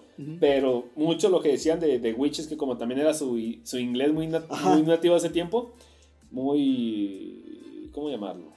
De hecho, el. La- contemporáneo de ahí. eh, Estoy diciendo pendejadas. De hecho, no, de, Era un es un inglés muy difícil de tragar para los, sí. los en inglés de ahorita, pues. Sí, porque de hecho The Witch, yo tuve la fortuna, complejidad de que cuando la vi, la tuve que ver casi, no casi por tarea. eh, y y me- cuando me la pasaron, porque me la pasaron por disquito, este, me la dieron en disquito, fue en las clases de apreciación cinematográfica y lenguaje. Ajá. Eh, me, me la, me la dio mi profe, bueno, como a todos los alumnos, y nos dijo que la checáramos y tal. Eh, y los subtítulos que venían con esa película estaban en inglés. Y eh, no eran, pues obviamente eran ese inglés. Ah, sí. Entonces uno tenía que leer los subtítulos a la par de, de o más bien fuera de contexto, yo lo leí fuera de contexto de que era un inglés antiguo. The Old Goats. Y me pasó lo mismo con Frankenstein, esta edición que tengo ahí que no es como de las mejores, pero pero está en inglés y es ese, ese tipo de inglés. Hasta en los poemas que te narra Mary Shelley, eh, hace unas abreviaciones muy extrañas con, con los poemas y, y eso me pasó. Entonces, eh, es algo muy curioso de Robert Eggers, cómo maneja el lenguaje. Y aquí no es muy distinto, porque aunque sí la vimos subtitulada en español y todo, uno escucha cómo hablan ellos y sabe o puede apreciar que es un inglés muy pues antiguo, no antiguo, arcaico quizás, extraño, un inglés marinero, no sé cómo decirlo. Eh, eh, no sé. Es arameo, güey. Es, es sueco, güey. Pero sí, eh, ambos papeles están increíbles y supongo que la expresión estaría de más, pero se roban la pantalla, solo que solo son ellos dos. Salen Eh, cuatro personas, güey. Contadas. Salen cuatro personas y dos están muertos, güey. Y dos no cuentan, güey. Salen, salen cinco y tres están. Dos, dos están muertos y una no sabemos si es real, la sirena. güey. Eh, pero sí, severa película, severas interpretaciones, todo, todo increíble. Eh, ¿Tú qué, qué tal la pasaste con la, Paréntesis, cabrón. con la película? Aquí dice: El filme tiene un aspecto ratio de 1.19 a 1. Ujú. Casi cuadrado. Casi cuadrado. En la pelas, puto. Ni tú ni yo. Te dije 4, que no era 4.3. Dije que es- esa madre es cuadrada. No, no, no, no. Mira, Casi cuadrado. por no eso es me dice: cuadrado. An almost square frame that was used in the early sound years by filmmakers, including Fritz Lang y J.W. Pabst. Mm. Que Fritz Lang es el del bichongos de. Nada, ese es Fritz Lang, güey. Este. no es el de Metrópolis. Metrópolis. Esa mamá. Eh, Los nivelungos. no hay pedo, güey. Yo descubrí, tú no. Eh, ¿Qué puedo decir de esta película? Está muy buena. Muy interesante, cabrón. Este, le tenía ganas. Fue una grata sorpresa de que el cine estuviera, a mi conveniencia, vacío, güey. Malamente a los distribuidores, porque yo, yo lo que quiero es que justamente quiero que estas películas ganen dinero, güey, para que traigan más, más, más, más. De hecho, tú me dijiste, es que, oye, vamos a hacerle podcast. Pues si tú quieres, sí, güey, adelante. Ah, es que ya están guiño, guiño. No, güey. Hay que ir al cine a verla, güey. Ah, oh. Yo, yo pensaba, es que mira, ahí está mi dilema porque yo la encontré y pensé, o sea, la voy a ver sí o sí en el cine, no me importa si la veo ahorita. Y, lo- y la, el- mi, mi problema era, si la veo ahorita me voy a arruinar la experiencia en el cine, Ajá. porque no va a ser lo mismo. Entonces mejor me reservé. porque- No, y aparte, y aparte faltaba muy poco, güey. Sí, Aparte faltaba días. muy poco. Y también en- en- con el tema de Parasite, me obligué a lo mismo. Obligar, comillas, uy, qué difícil, güey. Porque también estaba en guiñoguiño.com. Pero si yo me, si yo me conozco, si veo un formato que hacer una película coreana que es enorme, güey, pues yo voy a estar con el puto teléfono, güey. A huevo, güey. Ah, memo, seguí burlándome la gente, güey. Entonces, este, para mí estuvo poca madre, o sea, fue una experiencia mucho más agradable, más agradable que tuve de que The Witch, porque The Witch, contrario, fue lleno total, porque la, la prensa de distribución, creo que fue la Universal, lo puso como la película más terrorífica de todos los tiempos, cosa que es... No mames, o sea, no puedes decirle eso a la gente, güey. No. Va a esperar el conjuro con esteroides, güey. No puedes hacer eso, güey.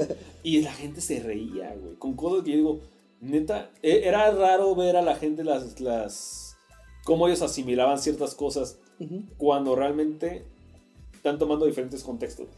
No es que, ah, son tontos, no entienden. No, son gente esperando un contexto Una de otra cosa, güey. sea, todo el mundo tiene esos tipos de paradigmas, güey. Entonces fue raro, güey. Sí, el problema con The Witch fue, yo creo, principalmente la distribución. Ah. Bueno, el anuncio. cómo Sí, se- sí, sí, fue como se manejó la prensa, porque para mí, personalmente, a mí, yo salí emputado. Ujú. Pero emputado porque no pude disfrutar nada, güey. De hecho, ni siquiera la a a ver. Sería bueno, pero pues así no mames, dije, no mames. Que... A mí me, me encanta esa película, me apasiona muchísimo y Oh. es que está increíble, tiene detalles muy muy sutiles, como desde los nombres. Y de hecho ese es un punto al que, al que quería llegar, porque me parece que Robert Eggers eh, maneja mucho juego con, no solo con el lenguaje, como ya se ha dicho, sino también con nombres. Eh, hay, una, hay un nombre que es el de la protagonista, que es muy, muy revelador. La protagonista se llama Thomasin. Y uno seccionándolo fácilmente puede decir el pecado de, de- de Tom o de Tomás. Eh, jugando ahí con este con esta cosita de lo pagano, de etcétera. Luego tenemos a este cuate que su nombre falso era el nombre falso que tomó del hombre que mató. eh, su apellido es Winslow, como eh, quizás una lo voy a decir así muy apresuradamente como una victoria lenta, que es básicamente lo que se va construyendo. Un tipo que está como estira, estira y afloja, como si voy a, si voy a enfrentarme a, al duende verde o no. eh, y, y no es sino hasta el final de la película donde logra hacer algo, este ascenso, y no hablo de Skywalker, sino... Eh, el, el ascenso del salario, porque ya le importa Star Wars, güey. Fuck. Entonces, a mí me, me gustan mucho esos detallitos que, que pone, no solo en, en los nombres y demás, sino en todo. Eh, muy, es, en general me parece un director que maneja mucho simbolismo en sus... Sí, sus es absolutamente estudiado, güey. Y los incorpora de manera inteligente. No, es- no es, este, es una plasticidad muy bien cuidada. Sí, Y eso se ve chido. sí. Eh, entonces, bueno, me- a mí The Witch me apasiona mucho. Eh, temía, porque para mí dejó la vara muy alta. Entonces temía que Lighthouse no alcanzara a llegar, pero para mí llegó y hasta pulió algunas cosas, desde mi punto de vista. Sí, la verdad es que, bueno, para mí es sencillo decirlo, me gustó más porque la pude disfrutar. La pude ver, güey. Neta, es que The Witch para mí fue una experiencia asquerosa. Casi, casi me estuvieron picando aquí en la nuca, güey. Te lo juro, güey. Neta, estaba... Creo la única vez que salió así potado del cine y no fue por la película. Chale, güey. Neta, güey, te lo juro, güey. Ah. Ya la verga, güey. Y. mm, Pues sí. Te digo, y es el pedo, güey. Uno quiere llegar y dice, ah, cine de arte, voy a llegar a desmarañar, ¿no? Pendejo, velo literal y luego ya ves cómo desmarañarlo. No quieras desmarañar durante, porque no vas a poder, Sí, no. güey. No. vas a poder, Hay que dejar reposar. Sí, ¿no? exactamente. Para aprenderlo tienes que desaprender, güey. Sí, sí. Y no va a estar con puros pinches, este, ¿cómo se llama? Eh, prejuicios. Sí, Y con prejuicios, vamos ajá. A un comentario que vimos en Facebook. ¡Eh! ¡Eh! El momento más esperado por todos. Véanme, pónganme atención. Ricardo, danos un texto de qué pasa. Eh, bueno, yo estaba scrolleando muy, muy tranquilamente el día de hoy por la mañana en, en mi celular, en Facebook. Y me encontré con una eh, publicación de X página que hablaba o trataba de hablar sobre una reseña sobre The Lighthouse. Y en uno, eso es lo menos importante, porque en los comentarios, uno de los comentarios eh, de alguien cuyo nombre no voy a decir, eh, decía una, una cosa muy... Ya, aquí lo tengo, aquí lo tengo. Ajá. El comentario dice: una página llamada Film Fellas Club. Ujú. Qué curioso. Él dice, me aburrió. Me pareció una mala imitación de cine de Lynch. Y yo, yo cuando le digo, ¿qué verga tiene que ver? Por ahí- o sea, porque es blanco y negro salen este, tipos pulpos, ya es Eraserhead, ¿qué pedo? De hecho, este, uno de los, de los comentarios es. Se ve que vos no sabes una verga de cine. Sí, güey". aquí pone, supongo que es argentino, ¿no? Dice, una mala imitación, vos sí que no sabes una verga de cine. Pones el vato. y yo respondo, lo mantenemos anónimo, sí, güey, ya. Sí. Mucha caca. No somos tan malos, ¿eh? Si nos escuchas. Yo le puse, te invito a que cheques nuestro podcast, donde probablemente nos burlaremos de tu comentario. y le puse el enlace al Spotify. Cínico. No sé si lo ha visto, güey. Así que. Eh, no, no tiene. Bueno. Qué perfecto segue, este no estaba planeado. güey. sí, de hecho. Es un, es un perfecto gag. Eh, mm, respondiendo un poco a este comentario, no, no tiene nada que ver con, con Lynch. Ni de cerca. Eh, y yo creo que. Pero está en blanco y negro, es como la vida misma. Y yo creo que uno de los, de los- Ese comentario culposamente fue alentado por la publicación en sí, porque me, metí a leer como de reojo y comparan mucho a Lighthouse con Eraserhead, de hecho, y con... eh, ay, por el lado oscuro de la, de la carretera, no me acuerdo cómo se llama en inglés. ¿Mulholland Drive? Ja- no, High... Lost, Lost Highway, o algo así, la, ¿Más David Lynch? De Lynch, ajá. Eh, ¿Por qué? no ¿Qué tengo tiene que ver, güey? Nada. de cero a nada. A mí me parece mucho más cercano, de hecho, a esto que decías de Fritz Lang o, o Babs. eh, todo este expresionismo alemán. Si uno ve, por ejemplo. Pues desde el Eh, formato, güey. Sí, sí, sí. Eh, der, der Cabinet der, der Dr. Caligari. O el, o el Gabinete del el Dr. gabinete Caligari. del Dr. Caligari. Todo ese auge de expresionismo alemán me parece Nosferatu mucho. también mantiene en eso, ¿no? Sí, de hecho, el juego de sombras que tiene Lighthouse es muy estilo Nosferatu. Sí, porque hay unos planos demasiado marcados. Exactamente. Ajá. Y de hecho, hay, Nosferatu juega muy... Ah, Hay, hay unas luces demasiado marcadas. Los negros son negros y acá hay Ajá. a niveles sil- siluetas, güey. Exactamente. Y Nosferatu juega de una manera muy inteligente con la, con la sombra, porque hay una escena que está la, la chica, digamos, y conforme Nosferatu se acerca, se ve la sombra Ajá. en el plano. Entonces la sombra se acerca al corazón y la chica empieza como a padecer. Eh, juega muy inteligente con las sombras y aquí no es la excepción en Lighthouse. Eh, yo creo que bebe más de esas fuentes.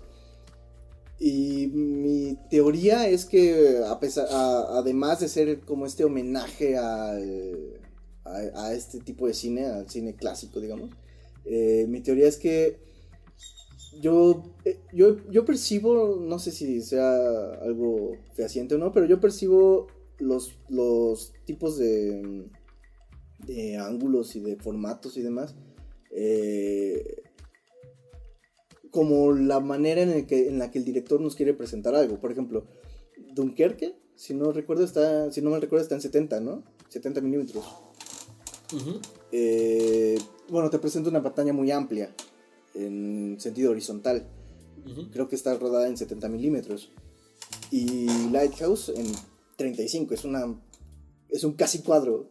Eh, mi teoría es que, o la idea que yo tengo, al menos como yo lo percibo, es que los 35 milímetros se acercan más a lo que un ojo humano puede captar. No. Sí, Es que 35 milímetros lo puede usar para cualquier cosa. No sé si esté filmado directamente en una cinta de 35. Solo sé que el No. formato lo firmaron sobre ese. ajá, yo sé. Pero esa el formato no lo, lo rige el, el filme. Sí, Entonces no fue filmado sobre 35. sí, en la lente, en una lente de 35. No. Sí, El filme de 35, la lente es otra cosa. ajá, 35 milímetros. No. Es una lente. El 35 milímetros se refiere a los 3,5 centímetros del grosor de la cinta. No de la lente. Del- También es de la lente. No, la lente es distinta. Hay medidas. No. No sé, yo no sé de estas cosas. Que alguien me corrija, güey. Eh, Según yo no sé. A ver, vamos a sacar ahí. No es cierto, ya. Lo que sea, lo que sigue. No sabemos de eso, la verdad, güey. bueno, No puedo eh, decirlo. El formato, el que sea, que, en el que está grabado, que Ajá. es este casi cuadro, eh, se acerca más al- a lo que sería lo captable por un ojo humano. Porque si tú ves un Dunkerque, una cosa súper extensa, pues no es lo que uno alcanza a ver. con Sí, es un IMAX. Ajá. No, no, sí. no, es, no es lo que uno ve con su, con su ojo. O sea, lo que uno ve es básicamente ese casi cuadro.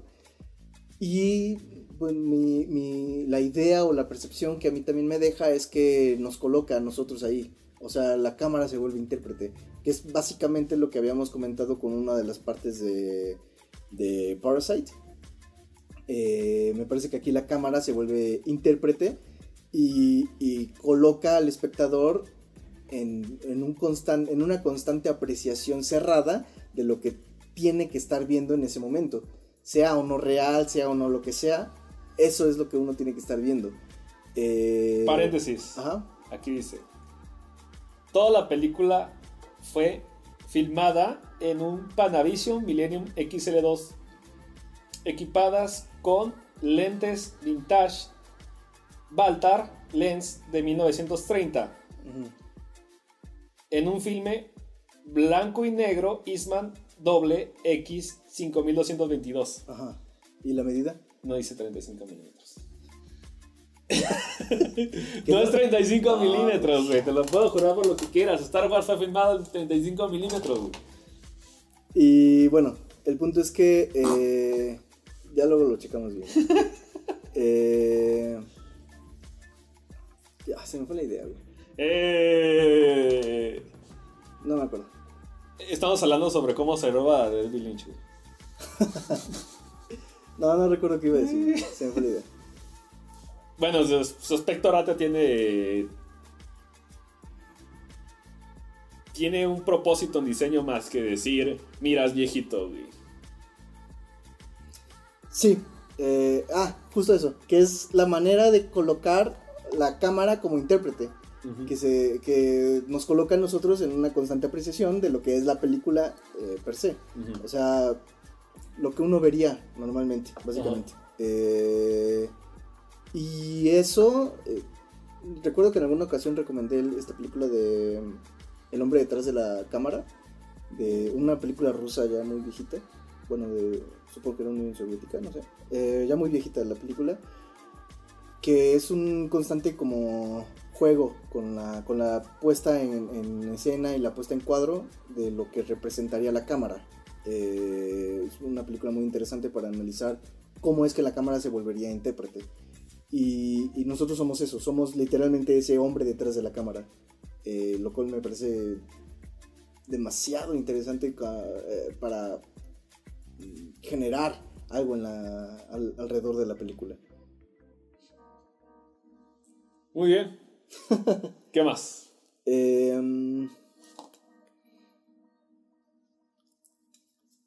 ok, respecto a la mitología, que habías dicho, es que yo no sé si habla de las sirenas o qué pedo con eso, yo tampoco sé porque ya dijimos que lo deja como muy ambiguo, pero sí me parece muy interesante esta alusión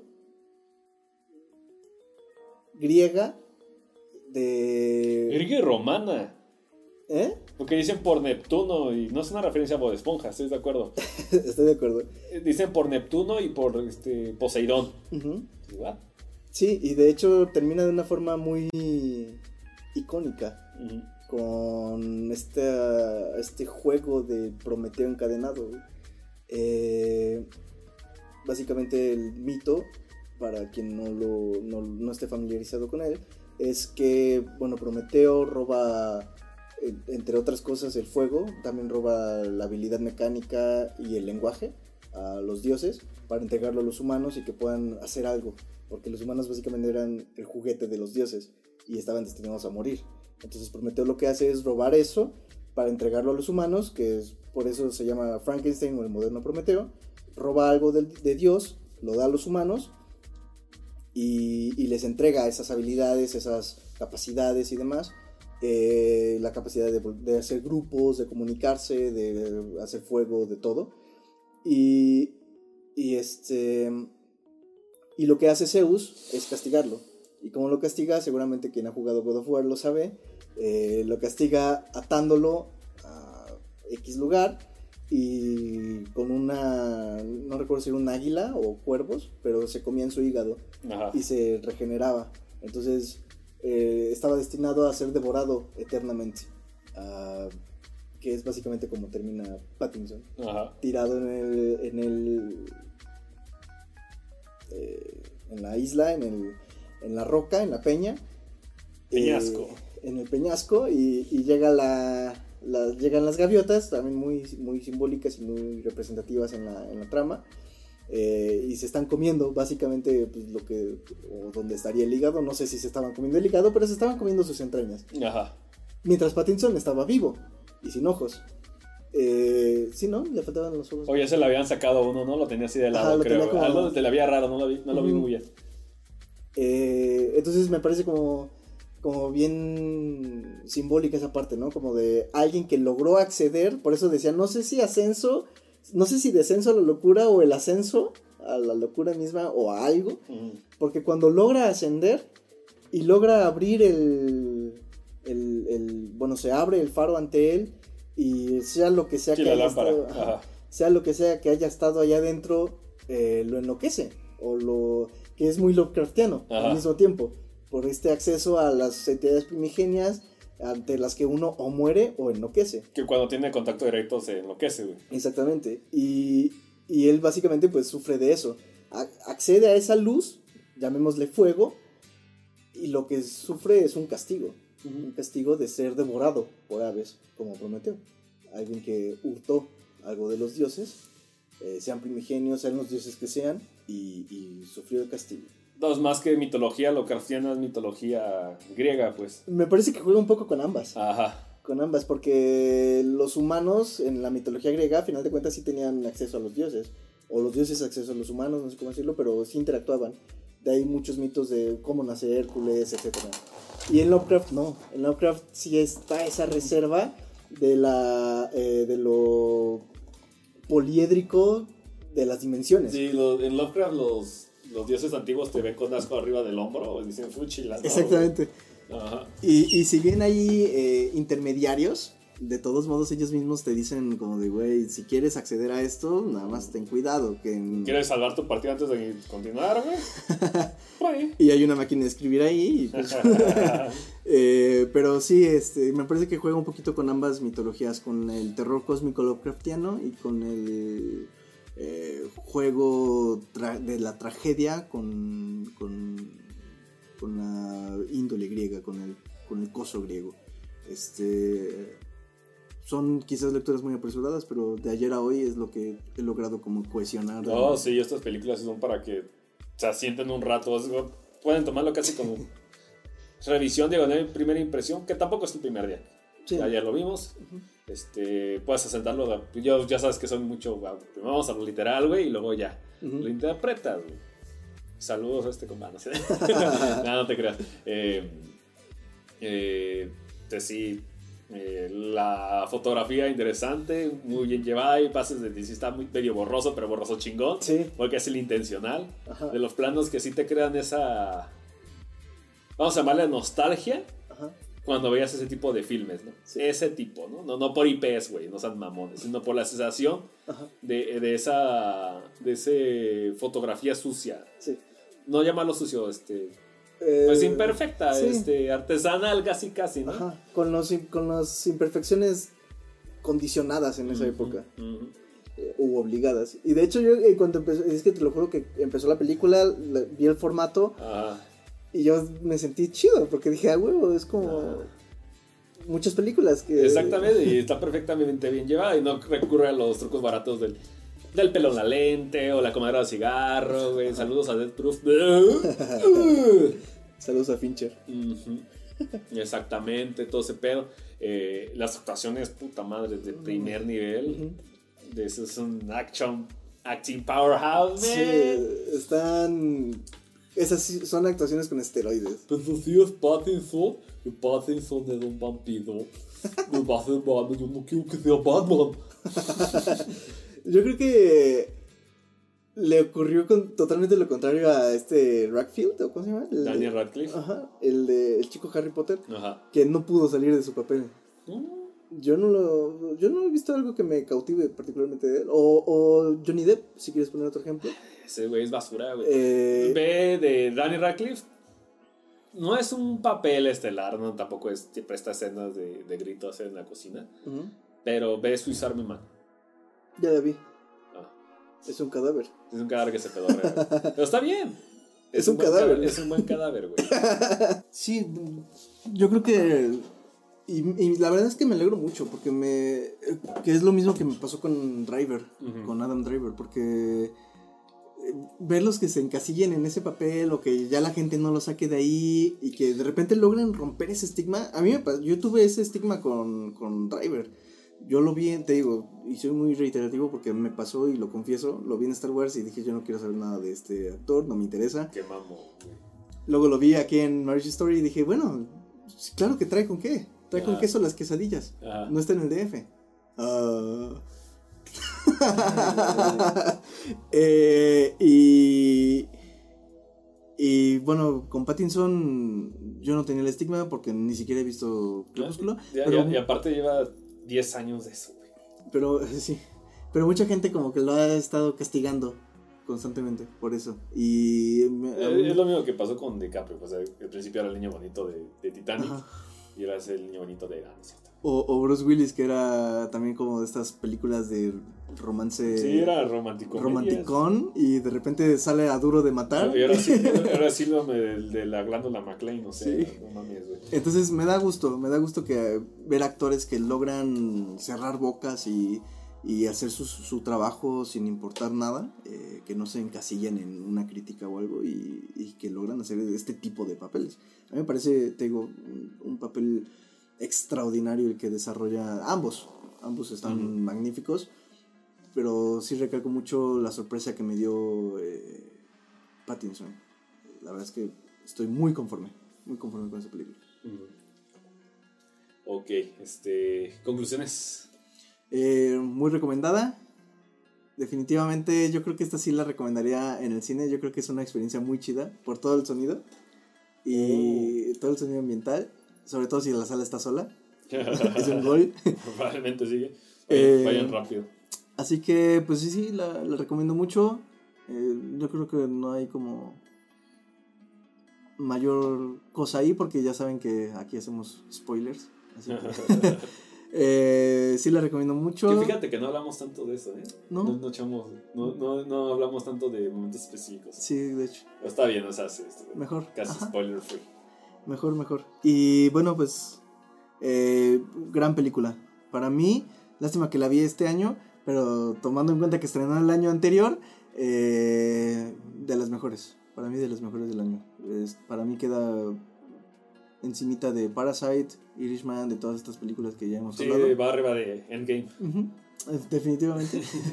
me, me cuesta trabajo decirlo, pero sí. Eh, muy superior también a. Bueno, en fin.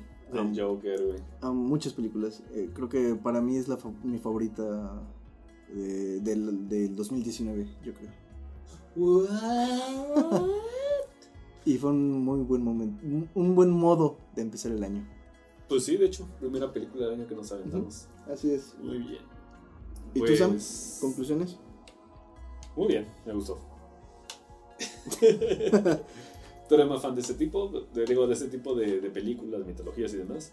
Yo digo que, pues, tiene todo para ser ganador y lo mejor de todo es que hay gente que le llama aburrida, no sé por qué. Sí, y en todas las escenas sucede algo. Yo también he visto que la gente dice, está bien aburrida. Y es como, "Ah, cabrón, ¿vimos la misma película? Sí, yo puedo, yo puedo entenderlo de muchas más. Ajá. Sí, pues sí, obviamente. Es más, están diciendo, ya sé que decían, es que es una mala copia de David Lynch. Ujú. Güey, David Lynch es mil veces más aburrido. sí, David Lynch tiene un ritmo muy particular. Sí, sí, y, yo, yo puedo entender por qué es aburrido. A mí no me aburre, pero yo entiendo que sí es aburrido para mucha gente, güey. y- y esta película, como bien dices, todo, en todas las escenas siempre está pasando algo. Y no hay No- una que se alargue de más. De hecho, yo- a mí me empezó a andar de la pipí. eh, Sí te noté, güey. de- desde hace un chingo y yo no quería irme porque sentía que me iba a perder algo como Y muy... luego te atropezaste con William Defoe en la escalera, güey. es que mi pata, mi pata coja ya no... Ah, mi- pero sabe, güey. Yo creo que es, es, esta película es una buena doble función con la película de Bob Esponja. Ándale, primero Esponja y luego esta. Cómo Neptuno toca a diferentes personas, a Bob Esponja o a William Defoe. Tú dime. Aparte, es... Sin de permanencia voluntaria que lo escucharon. Ojalá esté de vuelta. eh, sí. Es- no, es que iba a decir algo, pero mejor así lo dejamos para no ser como algún tipo de spoiler. Ajá. Eh, pero sí, o sea, en todo. Ya hablamos de lo técnico, eh, aunque tengamos discrepancias. Hablamos de lo técnico. eh, ya, no, no sabemos nada de los dos, pero sí, de hecho. Eh, las actuaciones y el y, bueno este la evolución de personajes está magnífica. Llegan bueno William Dafoe o sea sí tiene evolución de personaje definitivamente pero no sé si entra en esta descripción porque al menos el personaje de Pattinson Winslow que no es Winslow llega muy este ese sí es un spoiler. Lo siento. Eh, llega muy eh, llega de una forma Sí, con su cara y su semblante de puta madre. No sé cómo explicar ese semblante, pero. Se va sin cara, güey. sí. Y, y, y de no querer beber ni siquiera. Nada, ni una gota. A ser básicamente. El duende verde. que de hecho hay cosas muy simbólicas ahí. No sé si las notaste. Es todo simbólico, güey. Bueno, sí. El faro es un boner, güey. Pe- Pero. Si te fijas. Hay unas, hay unas secuencias en donde. eh, yo- De- de- de- Yo lo hubiera dejado así sin hacer ese, esa corrección al final, Ajá. pero Pattinson tiene la pipa de, de, de Dafoe y Dafoe tiene el cigarro y re- siempre es al revés. Entonces hay momentos en donde los personajes in- se intercalan unos a otros y cada uno entra en, una consta- en un constante cambio de posición. A veces uno está arriba, a veces otro está abajo y, y va jugando mucho con eso. Pero para no extender más, pues una película impresionante. Por eso esperaría a que YouTube me explique. ¿Cómo? Por eso esperaría a que YouTube me explique. Nosotros somos el nuevo YouTube. Ah, ah, sí, estamos en YouTube. Cierto, este, pues, qué bueno. no, no se crean, pues esto fue este, eh, eh, nuestro visionado, Eh, visionado, tío, de- de- de- del faro. Este, desgraciadamente tenemos que acordarlo un poquito porque, aparte, llevamos dos horas. Se fue la luz y estamos con la, sobreviviendo con la pila de la lap. Así que. De hecho, aquí dice que nos marca. Nos queda media hora, pero no me quiero arriesgar. Mejor No, lo sí. Así que vamos a hablar de. El futuro. El futuro. El futuro soy viejo. Eh, una referencia, Marco. Eh, vamos a tomarnos un, un break. Ujú. Grabamos esto. Lo, sub- lo se edita. Lo rendereamos. Bla, bla, bla. Se distribuye. Y vamos a estar muertos un rato. ¿Por qué? Necesito descansar. Referencia a Roma, güey. No puedo, estoy muerto. No puedo, estoy muerto. La vida es blanco y negro. Eh, este. Sí, porque aparte estoy viendo que tengo un desmadre con los archivos del, del podcast. Este, sin querer borré unos y tuve que re- rehacer camas de audio. Eh, reestructurarme de ahí. Quiero, quiero hacer unos dos banners ahí del, del Facebook y demás. Entonces sí, quiero hacer eso, pero primero quiero descansar casi casi unas. Ya es que sí me cansó muchísimo el el Guillermo del Puerco. Me imagino. Entonces, este, vamos un ratito. De todas maneras, ya cualquier cosa que salga, pues ya regresamos. Va a ser rápido. Chingón. Chingoncísimo. Y pues, pues ya. De parte de casi nunca ni nada. Yo, yo Rabbit, pero eso ya. Al igual de regreso. No me emociona Taika Waititi. O, o ya lo haces con tu podcast aparte. Pues a ver, a ver qué tal. Eh, igual y en una de esas lo vemos en guiño guiño y en algún momento le hacemos algo, pero a mí no me emociona mucho. Vamos Este, un ratito. Ya, vacaciones, fin de temporada. Sirve que nos enfocamos a, a echar backlog. Yo ahorita sí he estado echando mucho backlog. Y está contando, vi como 56 películas en el año. No está tan puteado. Así que puede ser mejor. Uy, así que. Pues sí, eso es todo. Nada más es, un descanso. No es un adiós. Oh. Es un aguanten un rato. Es un aguante No para. por favor, aguanten un rato. Así que. Y los dejamos con buena. Con buena racha, ¿no? Irishman, Joker. No, sí, Lighthouse, estuvimos como cuatro meses, así. Ujú. Tas, tas, tas, tas, tas, tas. Es más, vamos a leerlo de rápido. Pero no me acuerdo desde cuándo, porque sí, Se ha ganado. desde el último se subió una semana. Así que, muy buena racha. oh, esto estuvo a todo dar, a todo gas. ¿Qué maté? Mira, tenías Wargoas, pues. Irishman. Ujú, La de En casa con mis monstruos. Lord of Chaos, que ni siquiera tú lo, no lo grabaste tú, pero también estuvo activo. ¿Cuál? Lord of Chaos, el que habría que Ah, sí, el de Monty. Especial de Halloween. Joker, Breaking Bad, güey. Rambo, Midsommar. Oh, sí. Es más, yo creo que desde el GT Alien o el de eso. No manches. Es que si estuvimos así, pum, pum, pum, pum, pum. Ujú, Es que una sí ha, estado- sido una buena racha. Hasta a mí me duele porque hasta los números no han estado ahí, la gente ha estado participando más, los memes también. Pero es que yo sí necesito como que. mm, que tampoco es tanto trabajo porque ya. Pero pues ya. Un Todo tranquilo. Es Bueno, válido. ya nos vamos porque esto se le está acabando. Muchas gracias por escucharnos. Estamos en un chingo de lados. Ya saben en dónde. A ver, estamos en. Eh, Spotify, Spotify, o como lo quieran decir, YouTube, Evox, iTunes, Google Podcast. eh, se me va uno. Y Facebook. Y Facebook. Oh, ya llegaste lejos esta Ya vez. casi, ya casi. Así es, pues este. Ay, pinche pila nos asustó. pues bueno, uh, gracias por escucharnos. Qué bueno que esperamos otro año y medio salga otro plática sobre latas. ¿Tú a gusto? Estuvo a gusto. Y siento que se va a escuchar bien. Sí. Ajá, de hecho es todo. Sale, pues. Cuídense y feliz año. Sale, Eh, bye.